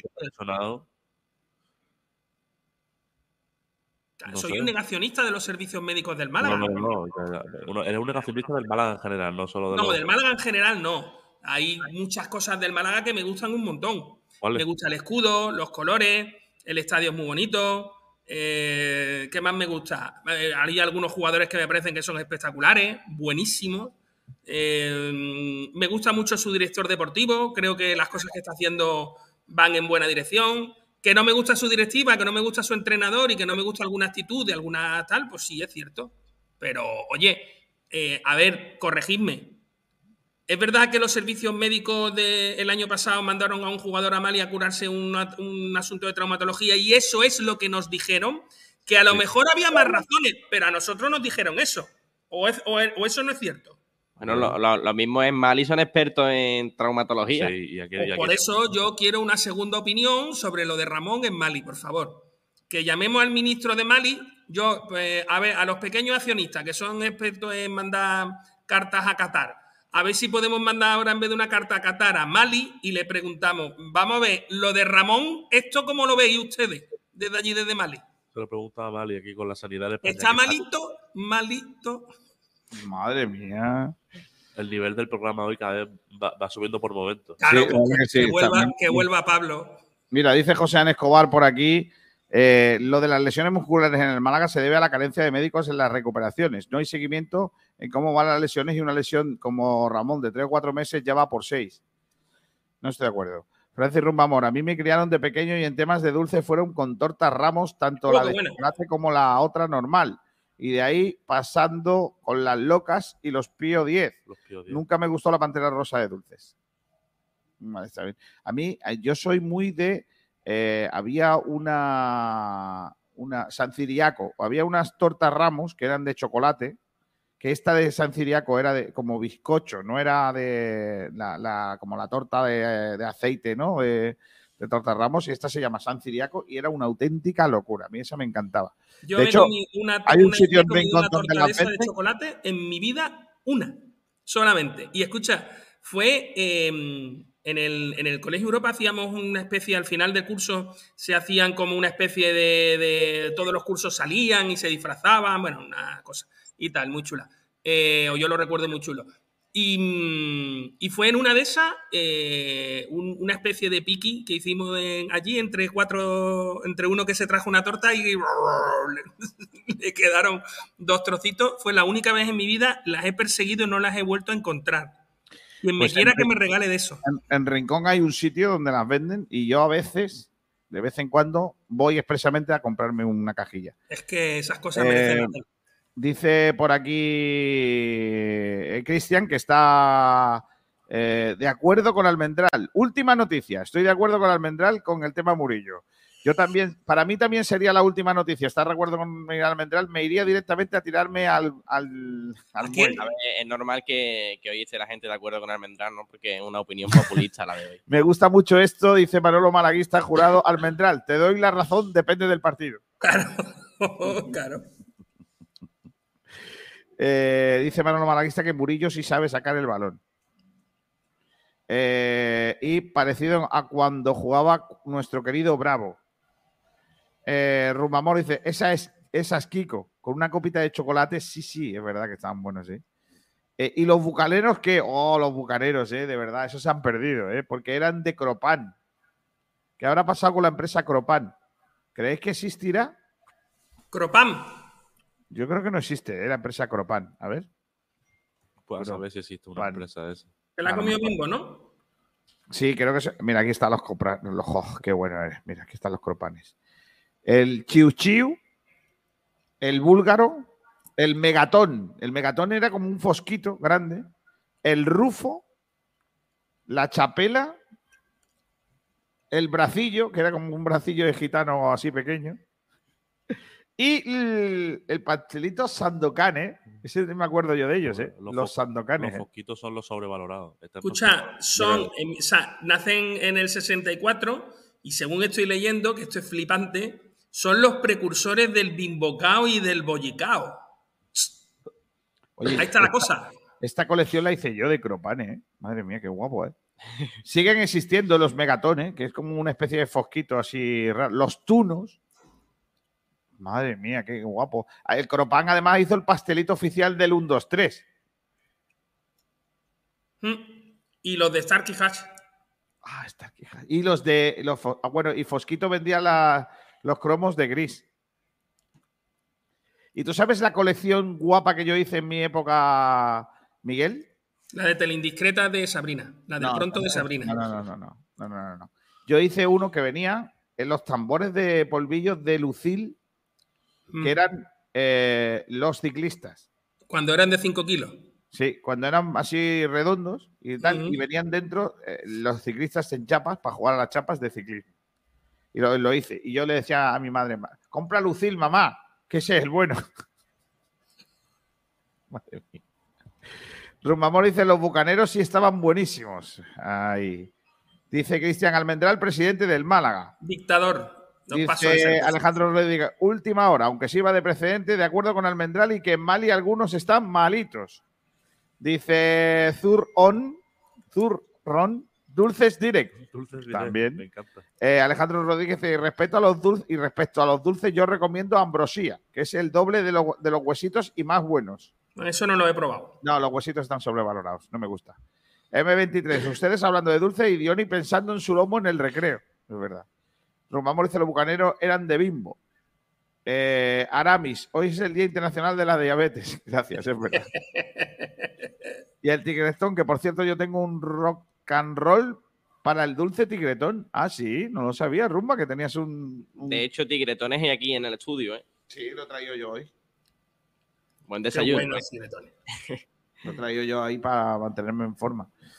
Eh, bueno, eh, Miguel, la última que, te hago con respecto a, esto, eh, lo de que el Málaga haya de alguna manera externalizado los servicios médicos, ¿te preocupa para el tema recuperación o crees que es hasta bueno?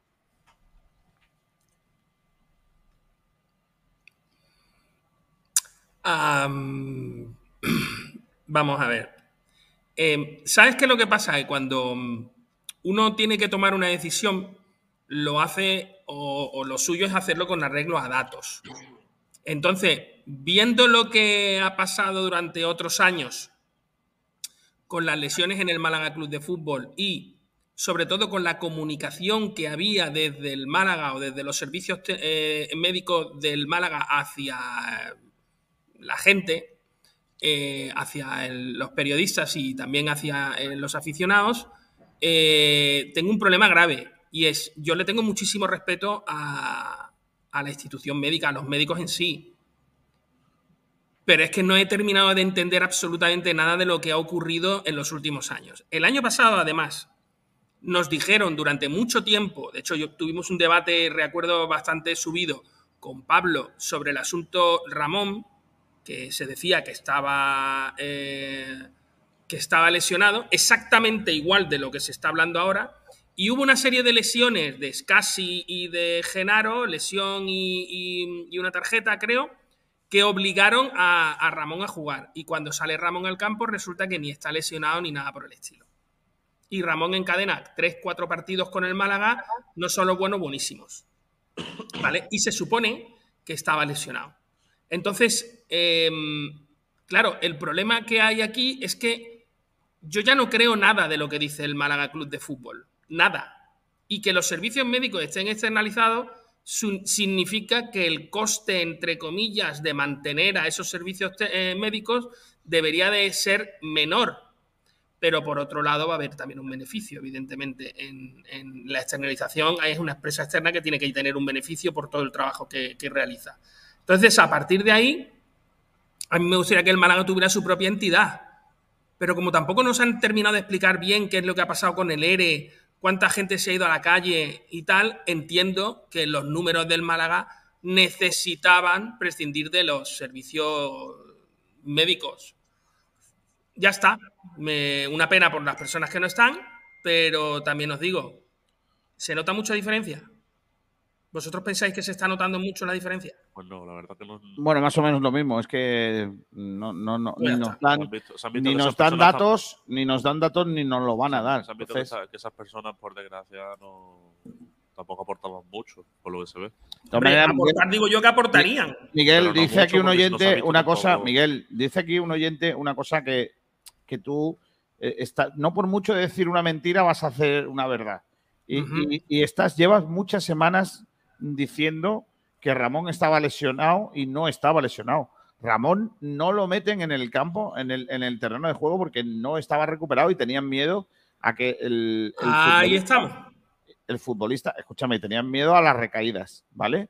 Eh, pero el jugador no estaba recuperado. De hecho, no tenía el alta médica. Exactamente la misma situación en la que se supone que está ahora. No, no del todo. No, no, ahora mismo Ramón no tiene todavía la alta Está- médica. está Eh, si no recuerdo mal, hace tres semanas o dos semanas eh, se habló sobre el tema Ramón y se dijo que no se iba a meter prisas en la recuperación del chaval Mm. para que la, re- la recuperación fuera eficiente y efectiva. Pero, eh, claro, es que a nosotros no nos han dicho si tiene parte de alta o no lo tiene. Que esté o no esté entrenando con, con el resto de- de- del plantel no significa nada, es que no sabemos nada. Vuelvo a repetir, no, no. Él eh, y en este caso para, para oyentes también. Es que el año pasado tuvimos con, con Pablo eh, una discusión bastante acalorada y bastante subida, porque era, era precisamente por este tema, porque se decía que estaba lesionado. Yo no digo que estuviera lesionado, sino que se decía que estaba lesionado. Y de un día para otro, el jugador empezó a jugar con toda la normalidad del mundo. Y resulta que entonces hubo silencio administrativo y nadie dijo ni mu. Porque además estábamos en otra situación, había que ganar los partidos, no vayamos a decir ahora cosas que pudieran enturbiar eh, la situación en la que estamos y tal. Y ahora otra vez estamos repitiendo la misma situación. No estoy de si acuerdo. hay un parte de baja, y hay un parte, de, este señor está de baja, este señor está de alta, pero nosotros no, por lo visto no funcionamos así. Es que ayer ya tuvimos este, este debate, Miguel. Tú puedes estar de alta, pero no, no recuperado para jugar. Pues entonces es la misma situación en la que estábamos el año pasado. Eso es lo que he dicho. Yo no estoy mintiendo. He dicho que estamos en la misma situación que el año pasado. Y No, que pero- mucha gente el año pasado decía que a Ramón estaba lesionado. Y no era que estaba lesionado, sino que simplemente no había entrado en dinámica, no sé qué. Todas esas excusas que, que es podrían lógico. tapar. Mira, voy, voy a ser más claro para que que lo entendáis. Voy a ser más claro para que lo entendáis.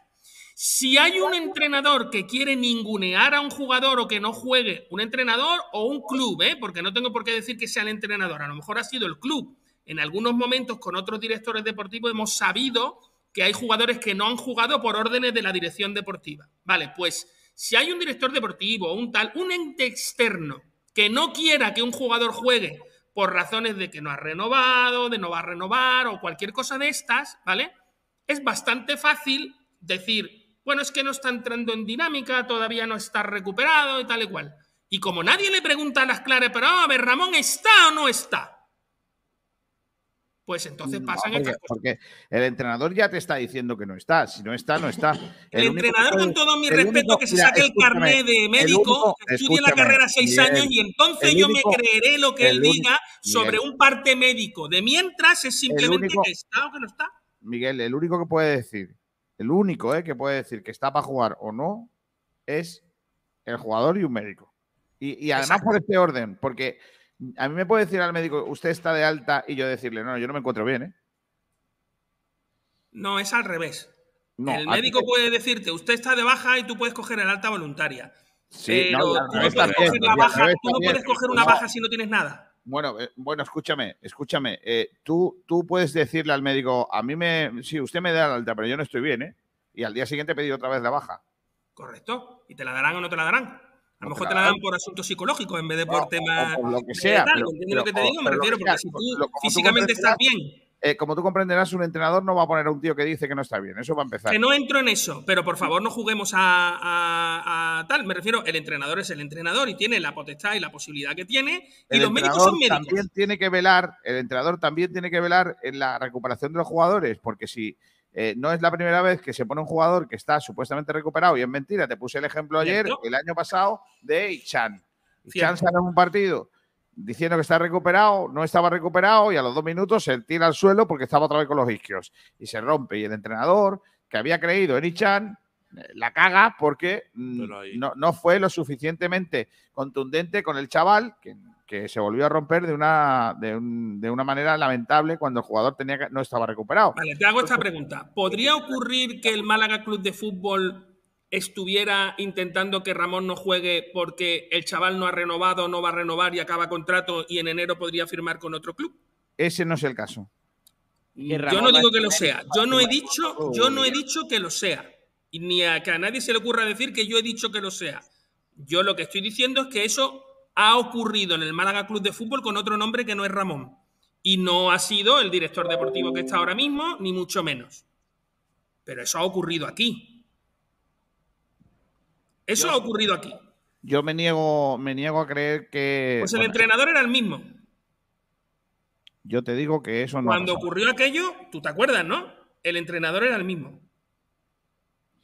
Yo te digo que eso con Ramón no es el caso. A Vale. Ramón se le espera yo como te prometo que te creo, A pero Ramón- tengo la duda. A, a Ramón se le espera como agua de mayo. Estoy absolutamente convencido que Ramón va a volver. Igual que también estoy absolutamente convencido, y Dios no lo quiera, que se va a volver a lesionar. Porque todos los Ojalá no ocurra. todos los Yo jugadores se ya te he lesionan. dicho que prefiero a Todos. Ramón con una pata de palo antes que a otros mediocentros. Que. Pero que yo no digo que se vaya a lesionar de lo mismo, que digo que todos los jugadores se lesionan. Bueno, de- depende también, ¿no? Se está teniendo bastante preocupación, eh, pre- preocupación, precaución por porque llegue, ¿no? No sé, pero por mucha precaución que puedas tener, si el jugador se rompe otra vez, no hay, no hay manera de que. Claro, pero ¿sabéis lo fácil que es decir este jugador está lesionado, este jugador no lo está? Porque todo ha empezado por los servicios médicos y la confianza que tenemos en los servicios médicos. Si tú me dices a mí, y además me lo puedes hacer hasta con etiquetas y con colores, tú le pones a un tío aquí en la cabeza, pon una etiqueta roja, así, en torco coroto, lesionado, ya no contamos con él. Y luego cuando toque, hace así, hace... Y le quitan la de esta, disponible. Y entonces contamos con él. Pero es que nosotros aquí vivimos en una nebulosa en la que no sabemos exactamente qué jugador está lesionado o qué jugador no lo está, o está en ese periodo negro de, o gris de recuperación entre que sí, que no y que tal, y que no es una cuestión médica, sino también es una cuestión de que el entrenador tiene que ver, que entre en dinámica, de que no se lesione los miedos que yo tengo, o que no, ah, no sé, tío. Bueno, yo creo que estamos dándole demasiado vuelta a estas situaciones. El otro día, ayer, por ejemplo, en PTV, Pablo Gil eh, dejó entrever que no era lógico tantas bajas musculares en el equipo. que tuvo el año pasado también, ¿no? Tuvo un montón. Pero yo, es que volvemos otra vez a lo mismo. Eh, te metes en, en, cualquier plan de trabajo de la semana de cualquier equipo de fútbol y, y encuentras lesionados. Y, y en esos equipos no están los mismos preparadores físicos que los del Málaga, ¿sabes? Eh, ni recuperadores, hay otros, y, y, sigue habiendo lesionados. Entonces, bueno, a lo mejor tampoco es, a ver, es noticia por supuesto, pero es que es normal que haya lesionados a lo largo de la temporada. ¿Os acordáis el año pasado que Mira, Guede dice mira, que quiere empezar eh, el año mm, con un sistema distinto, de una carga distinta física Sí. para que no haya lesionados y el año acaba con lesionados por todos los lados? Se carga el equipo, efectivamente. Eh, mira, escúchame, te, te- me acabo de meter porque hoy hay un partido de Copa, eh, el Atzeneta Zaragoza a las 8, partidos de cuartos, eh, perdón, de cuartos no, de, de 64 avos, eh, cuatro es 60 y- sextuagésimo cuartos de final. Y, el, y me meto en Zaragoza, ¿vale? He, he puesto uno al azar. Lesionados, rotura muscular, Maraguado, eh, eh, rotura muscular, Bakis, eh, lesionado muscular, Fran Gámez, eh, Cristian Álvarez, rotura muscular, Carlos Nieto, ro- rotura muscular. Cinco jugadores de la plantilla del Zaragoza, fútbol profesional, están, están lesionados. Cinco, muscularmente. Es decir, eh, no, no, a mí no me preocupa. O sea, de- me preocupan muchas cosas en el Málaga, pero esa en concreto me parece que es lo lógico. O sea, yo, yo no puedo estar mirando siempre fantasmas en las preparaciones físicas de los equipos en los recuperadores. Si en el Málaga, cuando teníamos al mejor recuperador de todos, de todo el fútbol español, que era eh, Torrontegui, había- ¿no? eh, Torrontegui, y había gente todavía que le criticaba. Y tú decías, pero vamos si se dan tortas por este chaval, ¿qué, qué me estás diciendo? La- que, que los preparadores físicos del Málaga, y en este caso los recuperadores o, lo- o los fisios, son malos. Bueno, mira, me meto en el, en el, eh, en el Real Madrid. Lesionados. Eh, Bellingham, Guller, Kepa, Chumení, Militao, más eh, Courtois, no sé qué. Cinco, cinco lesionados musculares tiene. Y en un equipo top mundial, ¿sabes? Cinco lesionados. Se, se pueden romper muscularmente en el Málaga ocho tíos. Y 20 ¿Por qué no? ¿De verdad tiene el, Mala- el Madrid un tío que se llama Chumini, Chumini eso? Chumini, Chumini. Chumino. Ese yo creo que te has equivocado. Ese es otro, ¿no? Mira, en el Barça tienen ahora mismo dos nada más, porque han recuperado a Pedri esta semana y al otro. Sí, pero Pedri está lesionado no sé cuántos meses. Sergi Roberto y Frankie Sí, pero creo que en el Barça lo- los árbitros también cuentan de lesión. O sea, me refiero, Sí, los tienes árbitros lesionados también. cuentan. Es Sí, que sí, yo, sí. si no me equivoco, creo que durante una, una temporada, eh, estadísticamente hablando, hay entre 50 y 40, le- entre 40 y 50 lesiones, ¿sabes? Es que también depende, ¿no? En el momento que te llega. Sí, y- pero, pero ya ayer había un señor llamado. ¿Digo? Sí, claro. Pablo Gil, que ya estaba el tío llorando, que hay que ver, que mm, Pero vamos a ver, por Pablo qué. Gil, Pero cuando, pero escúchame, pero cuando. primero, ¿En qué momento en esta radio lo que dice alguien que no sabe que es una loca se tiene, se tiene No, no, a, mí lo que me, consideración? a mí lo que me preocupa es que un señor que, que lo, último, lo último que ha hecho es pasar por la, por la Facultad de Medicina pueda permitirse el lujo de hacer esas afirmaciones y levantar esas eh, auténticas. Porque ha ido a la Facultad de Medicina a recoger unas cosillas que tenía allí, no otra cosa. ¿Qué quiere que te diga? Había quedado allí, ¿sabes lo que te digo? Con un colega para jugar FIFA. O sea, yo qué sé, o sea, no sé, no sé, no sé, no sé. Ya. Yo lo que sé es que el- el- los servicios médicos del Málaga, por lo que sea, han estado siempre en el punto de mira. Que ya el año pasado pasaron cosas, que es que este año están otra vez pasando y, y son. Pero siempre están lo- los médicos, los médicos de los clubes de fútbol siempre están mirados con lupas, eso es normal. Mm. Es normal porque eh, hay que echarle la culpa a alguien. Bueno, pero no solo tienen culpa los médicos, ¿eh? en la preparación física también, también influye las lesiones. ¿eh?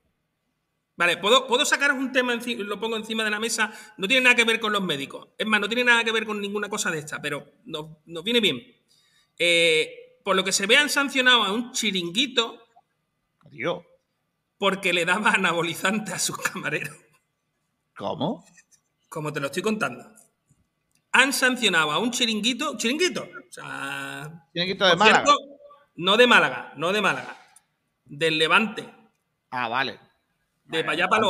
El levante del consumo de pastillas. eh, Vale, pues el, el- el empresario empresaria, porque no sé si quién era, em, decidió que era una muy buena idea darle anabolizante a sus camareros que por lo que se ve iban, vamos, vamos, vamos, pim, pim, pim, pim. Se dieron cuenta por el aumento muscular, el aumento de vello y no sé qué exactamente más, ¿vale? O sea, en este mundo en el que vivimos, en el que un empresario de un chiringuito le da anabolizantes a sus camareros, ¿qué tenemos nosotros que decir de los servicios médicos? Pero, ¿y qué, te- y qué ¿En tiene que serio? ver hablado con, con- con esto? ¿Cuál es...? No, no lo coges, no pillas el hilo. No, no, no lo Bueno, sigo leyendo algunos oyentes. Eh, dice por aquí eh, Alejandro Rodríguez, Miguel, criticar la comunicación del Málaga es como criticar al PP o a Vox por su oposición. Sabes que es nefasta y no ha funcionado nunca, pero por eso...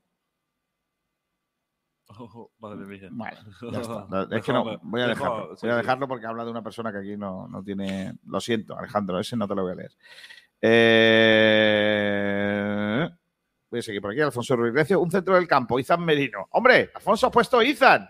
Gracias, ¿eh? Gracias, Alfonso. Izan y Ramón me gustaría verlo en la segunda vuelta. Y con Lorenzo llega... Izan, Izan, te recuerdo que en la selección sub-17, cuando juega, juega de central. No juega de medio. No. El otro día eh, jugó em, de medio centro defensivo. Ah, sí. Pues. Sí.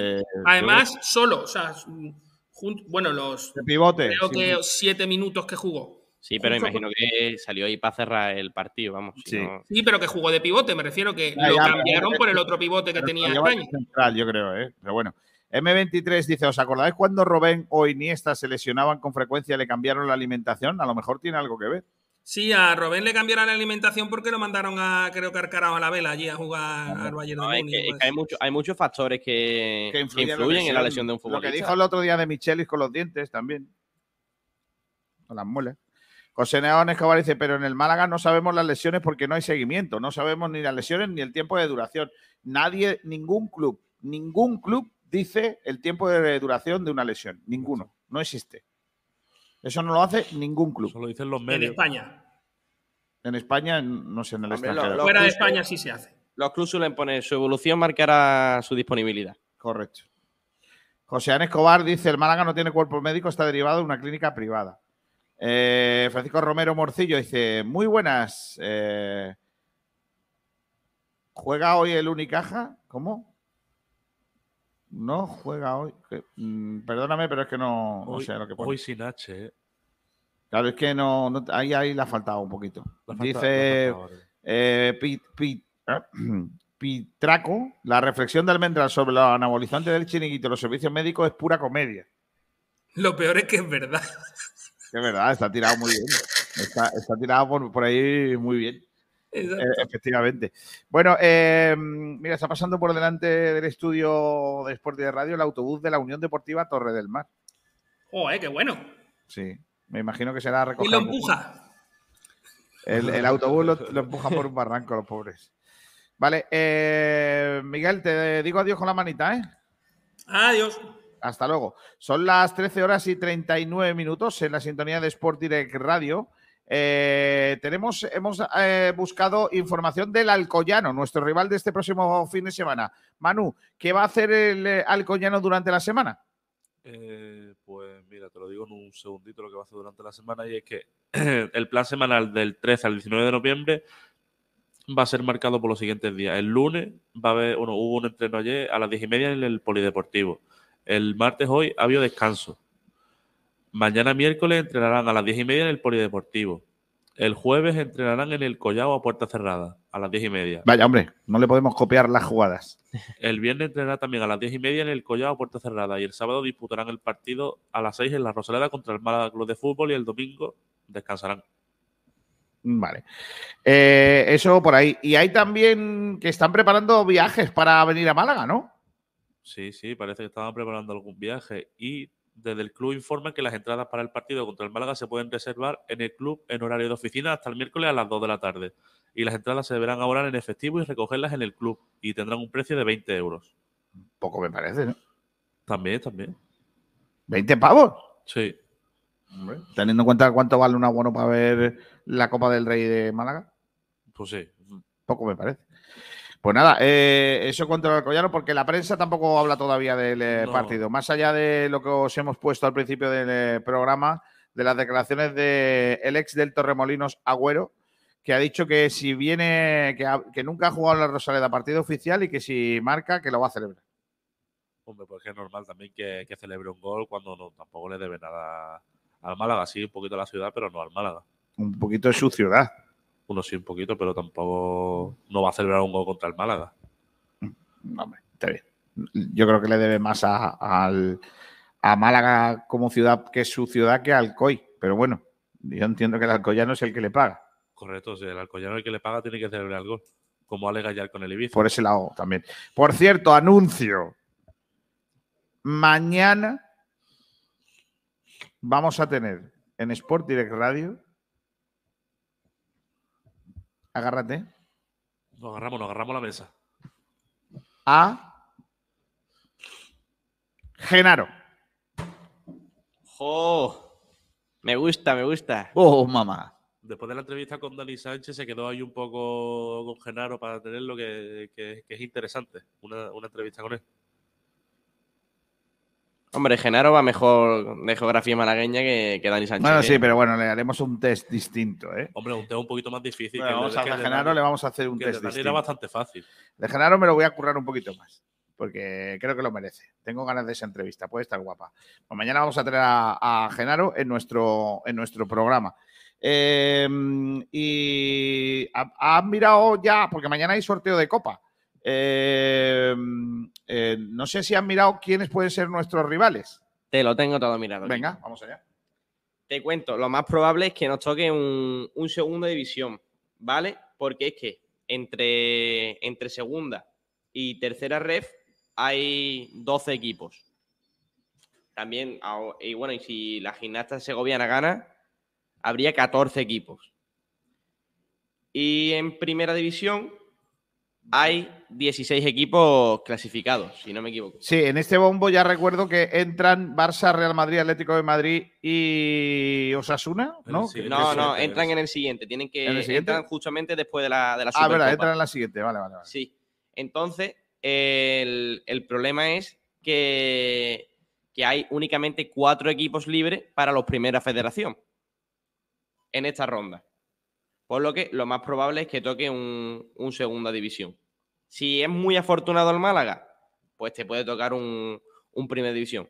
Si eres menos afortunado, pues más probable que, te toque un, un segunda división, lógicamente, porque va a ser prácticamente la mayoría de los emparejamientos segunda división con primera ref. O sea, que tenemos 16 equipos de la Liga eSports, eh, de la primera división, Betis, Mallorca, Getafe, Real Sociedad, Sevilla, Celta, Cádiz, Rayo, Girona, Almería, Las Palmas, Athletic Club, Granada, Villarreal, Valencia y Alavés, que jugarían contra los equipos de segunda RFF, que son Andrats, Arandina, Barbastro, Cayón, Orihuela, Terrassa eh, Tudelano, Vallegués, Yeclano, Zamora y Villanovense, más el que queda vivo de la tercera RFF, que es el Astorga.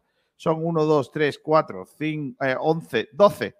12, 12, 12 equipos de las categorías eh, por debajo de la del Málaga. Bu- Bueno, Kiko, espérate que voy a hacer una corrección porque es que el, Ma- el Granada está eliminado por, Claro. por alineación indebida. Entonces el Málaga aún lo tiene más complicado.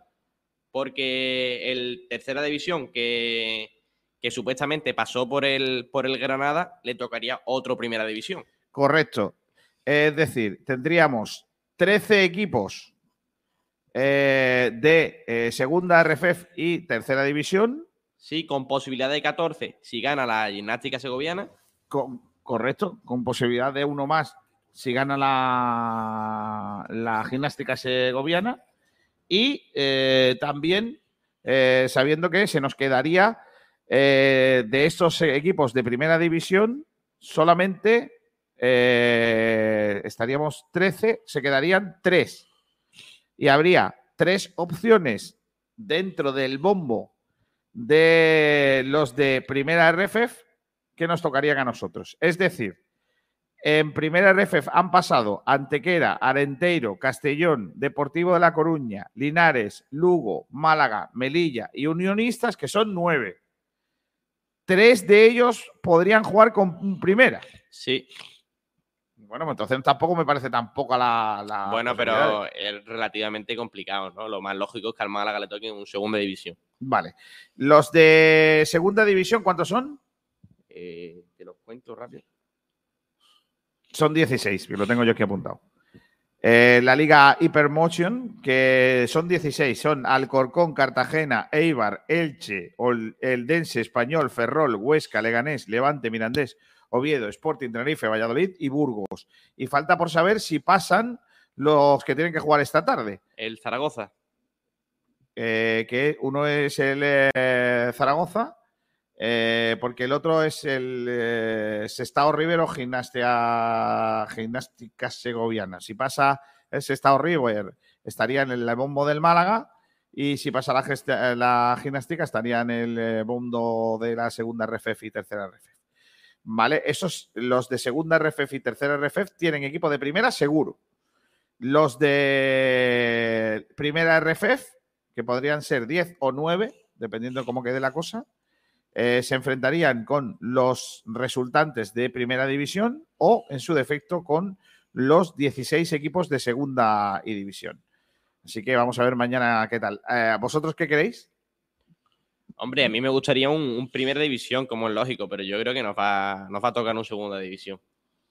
Y de segunda división, ¿quién te gustaría? ¿Uno muy fuerte o uno muy flojo? Por ejemplo, ¿te gustaría tipo eh, Levante, tipo Sporting, tipo Español? ¿O te gustaría más tipo, por ejemplo, Burgos, Alcorcón, eh, Mirandés, Ferrol, Eldense? Hombre, es que entra, entra ahí que si te toca un, un segunda división perfil bajo, tienes más, más posibilidades de ganar, por así decirlo. Y, y hay, bueno, y sería más ingresos para el Málaga. El problema es la carga de, de partido. Yo, porque mi- miro por el Málaga, a mí me gustaría un- una posibilidad de que, de que el Málaga ganara en, en la Copa de- del Rey en la Rosaleda ante un segunda división, aunque sea un, un nivel inferior, pero, pero que se gane en la Rosaleda para que pueda tocar en próxima ronda un primera división. Vale, ¿qui- eh, ¿quién quieres? El Alcorcón. Vale. ¿Y tú, Manu? ¿Qué Mm, opinión tienes? Yo me gustaría que nos tocase un, un Sporting, a mí me gustaría mucho, la verdad. Lo que pasa que es que yo creo que tenemos un nivel muchísimo más, más bajo que un Sporting, pero otro que también puede ser que nos toque es el Amorebieta. Yo creo que es un equipo que, que le podemos plantar cara bien y podemos pasar a la siguiente ronda. Aquí no pone la Morevieta, ¿eh? ¿No está la Amorebieta? No. Los 16 de la Liga Hypermotion son Alcorcón, Cartagena, Eibar, Elche, Eldense, Español, Ferrol, Huesca, Leganés, Levante, Pues- Mirandés, a Oviedo, Sporting, Tenerife, Valladolid y Burgos. Pues entonces el, el Eldense. El Eldense también podría ser un, un rival al que podríamos... O sea, tú piensas un equipo de segunda división al que poderle echar mano. Sí, sí. Bueno, a echarle mano que sea un partido bonito por lo menos, porque con el Sporting yo creo que sería un partido bonito. Pero el... Pero es que, por ejemplo, un Málaga-Ferrol A ver, yo no veo un lleno en la Rosaleda. Sí, yo creo que sí. El Málaga. Sí. Sí, sí. un- una Copa del Rey, un, Copa del Rey aquí en la Rosaleda un lleno. Un lleno asegurado. Sí. ¿Creéis que, que el Málaga va a llenar la Rosaleda jugando contra un segunda división del nivel del Elche, bueno, del, del Elche, por ejemplo? Sí, sí, el Málaga puede llenar, puede llenar la Rosaleda con un segunda división perfectamente. Sí, lo hemos visto esta temporada que ha, que ha hecho varios, varias buenas en la Rosaleda. O sea, que ha venido mucha gente aquí Pues- a la Rosaleda. Sí, yo creo que también se puede llenar el campo bastante fácil. Por cierto, es para los que no sepáis por qué la Morevieta no, no juega esta ronda de la Copa del Rey, eh, sigue en el torneo. Lo que pasa que por ser el último, el último campeón de la, de la Copa Federación, pues entra directamente en 16 avos. Correcto. Eh, eh, más cosas que hay por aquí. Eh, dice Rami88 que yo creo que nos va a tocar el Celta de Vigo. Pues mira, puede ser una opción. Y pasamos, y nos toca en ronda de 32 avos, el Real Madrid. Ojalá. Rami88 dice, pero la Morevita juega ya esta ronda, creo, también a excepción de los de Supercopas y están exento una ronda más. Eh, Alfonso Ruiz de la Morevieta creo que quedó exento de la ronda anterior, pero está, eh, entrará en esta. No, no, no, no entra, ¿eh? Entra en 16 avos. Vale, pues mira. Eh, Javier sí le dice, creo, yo creo que no, porque no viene en el abono. No, no, hay que, eh, la, hay que pagar, ¿eh? En la Copa del Rey, si el club no dice otra cosa, eh, la eliminatoria primera que haya en casa y la segunda y la tercera, si es que hay o lo que sea, el, eh, el aficionado, el abonado tendría que pagar, ¿eh? No lo pone en el abono. Hombre, también es que es normal que, te, que tenga que pagar también por el partido de la Copa del Rey. Y de todos modos, no creo que sea muy caro un partido de Copa del Rey, que se valdrá unos 15 euros. Que yo creo que una persona que le gusta el fútbol y le gusta ir a la Rosaleda. Hombre, ya vamos a ver. Yo, yo te digo una cosa: si el Málaga juega contra un segunda división en casa, eh, tal, hay que ponerlo a 10 pavos. Es un momento de hacer La más también. barata a 10 pavos. Sí, bueno, está Y la más cara a 20 pavos. Yo, No, 20, 20 no o va a ser la más cara. 20 o 25 pavos, como mucho. Yo creo, yo creo que va a estar entre los 15 y 40 euros. Hay que llenar, hay que llenar estadios. Si es que todo eso es ganancia. El partido está echado. Un partido para hacer caja. Yo lo veo de esa manera, la verdad. Pero bueno, mañana, ¿a qué hora es el sorteo? A la una, ¿no? Sí, a la una, a la una de la tarde. Pues mañana damos el sorteo desde aquí, si no estamos en medio de la entrevista con Genaro. ¿Te imaginas con Genaro viviendo el sorteo y. Estaría guapo, ¿eh? Estaría guapísimo. Por cierto, ¿eh? Eh, tiene razón Rami y me he confundido yo, que entra en, en esta ronda. Vale, está bien. El amor Vieta. 13 horas y 52 minutos. Ayer salió a la palestra un nuevo nombre, el de Fran Vázquez, que va a ayudar al Unicaja en eh, ataque y en defensa, pero con la- en la pintura, en la gente alta, en los center, en los pivots. Es el nuevo fichaje para el cuerpo técnico del eh, conjunto cajista. Vamos a escuchar a Fran Vázquez hablando de su incorporación en el conjunto quería de un futuro y la verdad que, que, bueno, que gracias de la mano de, ya no solo del club, que ha confiado en mí, sino también del entrenador. ¿no? Me ha gustado cómo he trabajado, le ha, le ha gustado la, la idea de, de tener un entrenador de esta forma, ¿no? de técnico igual o pues bueno, como muchas veces pasa entre los viajes que no pueden tener a alguien para trabajar con la gente que se queda, pues la verdad que salió la, la opción y la verdad que muy contento. ¿no? A ver, ahora siendo entrenador de técnico individual no es solo del primer equipo, sino también de cantera, o sea que está un poco eh, visto ¿no? para, para eso, ¿no? para que si algún jugador o algún entrenador de la cantera pues necesita pues, trabajar con más específico con algún jugador o, o, o lo que los entrenadores vean convenientes, pues eh, tener esa figura, o, eh, sobre todo pues un jugador que más o menos sabe cómo funciona la situación de poste bajo, pues eh, es, es más fácil, ¿no? Evidentemente pues todos los entrenadores tienen su, su carrera hecha, tienen, tienen su, su forma de trabajar, pero tener una aliciente más a, a esas modificaciones o esas eh, opciones de juego, pues la verdad que es, es bueno y yo creo que es eh, gratificante para, para el club y, bueno, la verdad que contento y como te he dicho antes, era una cosa que pensaba a nivel individual y, y surgió pues trabajar con el club, pues el club de donde yo he crecido, el club de donde he tenido mis éxitos y la verdad que es un orgullo. ¿no? Algunos he trabajado con ellos, otros he tenido que defenderlos eh, cuando era jugador, como el caso de, de Gus. Pero sí, o sea, con Janko pues eh, también la idea ha surgido un poco de él, ¿no? Porque trabajando en verano pues me lo dijo que quería trabajar también durante el año y claro, Eh, a, a, nivel personal no hay problema, pero a nivel ya durante el año es, es difícil por el tema de viajes del equipo, por evidentemente hay que hablar con el club para no sobrecargarlo y es cuando ha salido, ¿no? cuando ha salido también la, la opción de trabajar eh, todos juntos y la verdad que un poco de culpa pues en ese sentido ha sido también de Yanko, ¿no? Bueno, es, es, como al final tú eres eh, jugador, eh, siempre te gusta estar en este mundo de, que tú conoces bien, ¿no? Y, y bueno, y, eh, muchos pues tienen sus cosas fuera, en cambio de embajadores es otro, otro apartado más bonito, ¿no? Porque son jugadores que han representado la ciudad de Málaga por toda, por toda España, Europa y mundo. Y bueno, la, mi faceta es diferente a lo que ellos hacen, pero sí que un poco a, a eso, ¿no? A devolver un poco lo que el club hizo por ti y, y devolver un poco de pedacito de eso, ¿no? De, de, yo crecer aquí como jugador, pues intentar pues que jugadores ya no se juegan tan veteranos como Will, pero sí como Agus que, está volviendo, como Gus, como Yanku, Yannick, aunque no esté con nosotros, pues también pertenece al club, ¿no? Tener es, esa, esa opción de trabajar con ellos y, y, y, sobre todo pues ver ¿no? que van creciendo y van mejorando, evidentemente pues tendrán rachas, eh, días mejores, días peores, pero ver que, crecen, ver que cada día quieren aprender más, pues la verdad que es eh, gratificante. ¿no? Bueno, pues ahí estaban las palabras de Fran Vázquez, que llega ya al club para colaborar, para ayudar a la gente del interior en eh, ese trabajo específico con los jugadores, no solo del primer equipo, sino también, también de, de toda la cantera. Estuvo el pasado sábado en el balonmano viendo el encuentro de ida de la Copa EHF Manu Díaz. Manu, eh, vamos a jugar el próximo fin de semana el encuentro de vuelta. Eh, mañana hay partido de, de, liga. ¿Cómo ves al equipo de cara a ese compromiso frente al Covenant? Y si ves que hay opciones de pasar esa eliminatoria. Eh, sí, la verdad que es que viendo el partido yo veo que el equipo está es un equipo bastante consolidado, con, con jugadoras bastante buenas. Y lo bueno que tiene el equipo que pese a ir perdiendo en, en, varias fases del partido, no es un equipo que decaiga, que siempre, siempre busca atacar, siempre busca meter goles, siempre que, que básicamente que no decae y que tiene ese, ese coraje de, de, de seguir luchando y de intentar llevarse el partido.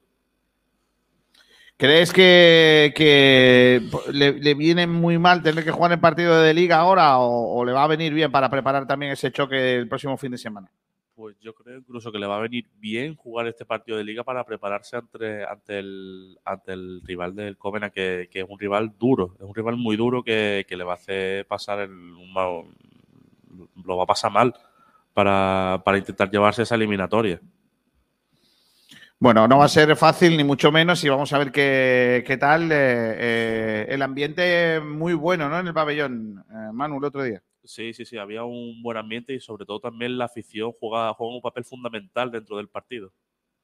Bueno, vamos a ver qué, qué, tal y si que conseguimos la victoria. Noticia también de última hora que nos llega a esta redacción es que el Unicaja ha dado a conocer que eh, va a ser miembro del Consejo de Clubes de la Basketball Champions League.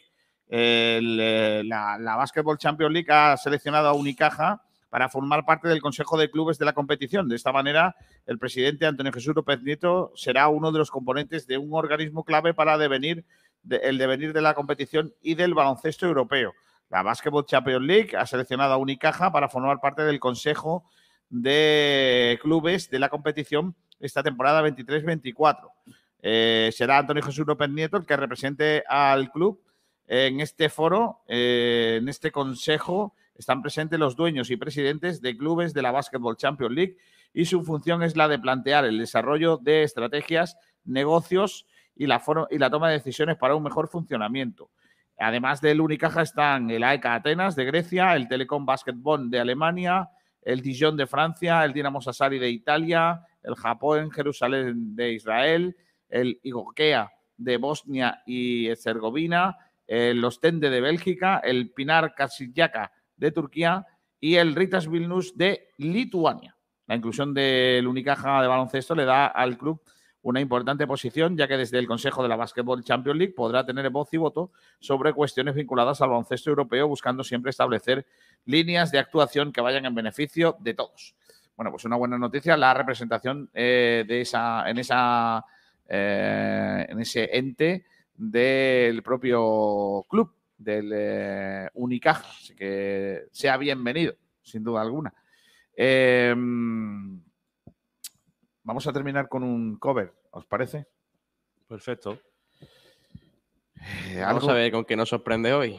Sí, no, no te empieces a reír de mí porque ya estoy un poco cansado de las bromitas, ¿eh? Es que no veas, Eh, ayer la lié, ayer la verdad que la lié un poquito. Ayer la lié un poquito, tengo que decirlo, porque puse el himno de otro equipo que no era el Alcoyano. Eh, y hoy, mira, he encontrado una cosa. No, no encontré una cosa. Iba a ponerla, pero no porque tiene, tiene copyright y no quiero que me fastidie. Las dos. A ver. A ver cómo suena esto, espera. No, no puedo. No puedo ponerlo porque no lo vais a escuchar. Así que mejor lo dejamos así. Eh, nosotros no, no vamos a marchar, se van a quedar ahora con el resto de la programación. Son las 2 de la tarde. Mañana estaremos en directo de nuevo. Estaremos con el sorteo, probablemente también con eh, Genaro y con muchas ganas, muchas ganas de que nos eh, estéis, con, estéis con nosotros. Hoy han estrenado el estudio de Sport de Radio Manu Díaz. Manu, gracias. Muchas gracias, Kiko. Hasta luego, chicos. Próximo día quitar la publicidad al agua, que no paga. Y eh, a buena hora. Y también el amigo Jorge. Gracias, Jorge. Hasta mañana. Cuídate Muchas mucho. gracias. Porque hay que dar el estudio perfecto, ¿eh? Súper bonito. Gracias. Nos faltan algunos detalles, pero y que, y que todo funcione como tiene que funcionar y cuando tiene que funcionar, ¿eh? Pero, pero nada, gracias a los dos. Nosotros volvemos mañana. Reciban un cordial saludo de Kiko García en nombre de todo el equipo que hace posible que estemos todos los días con eh, todos ustedes. Más información, ya sabéis, en www.sportdirectradio.es. Hasta mañana a todos. Adiós. Adiós.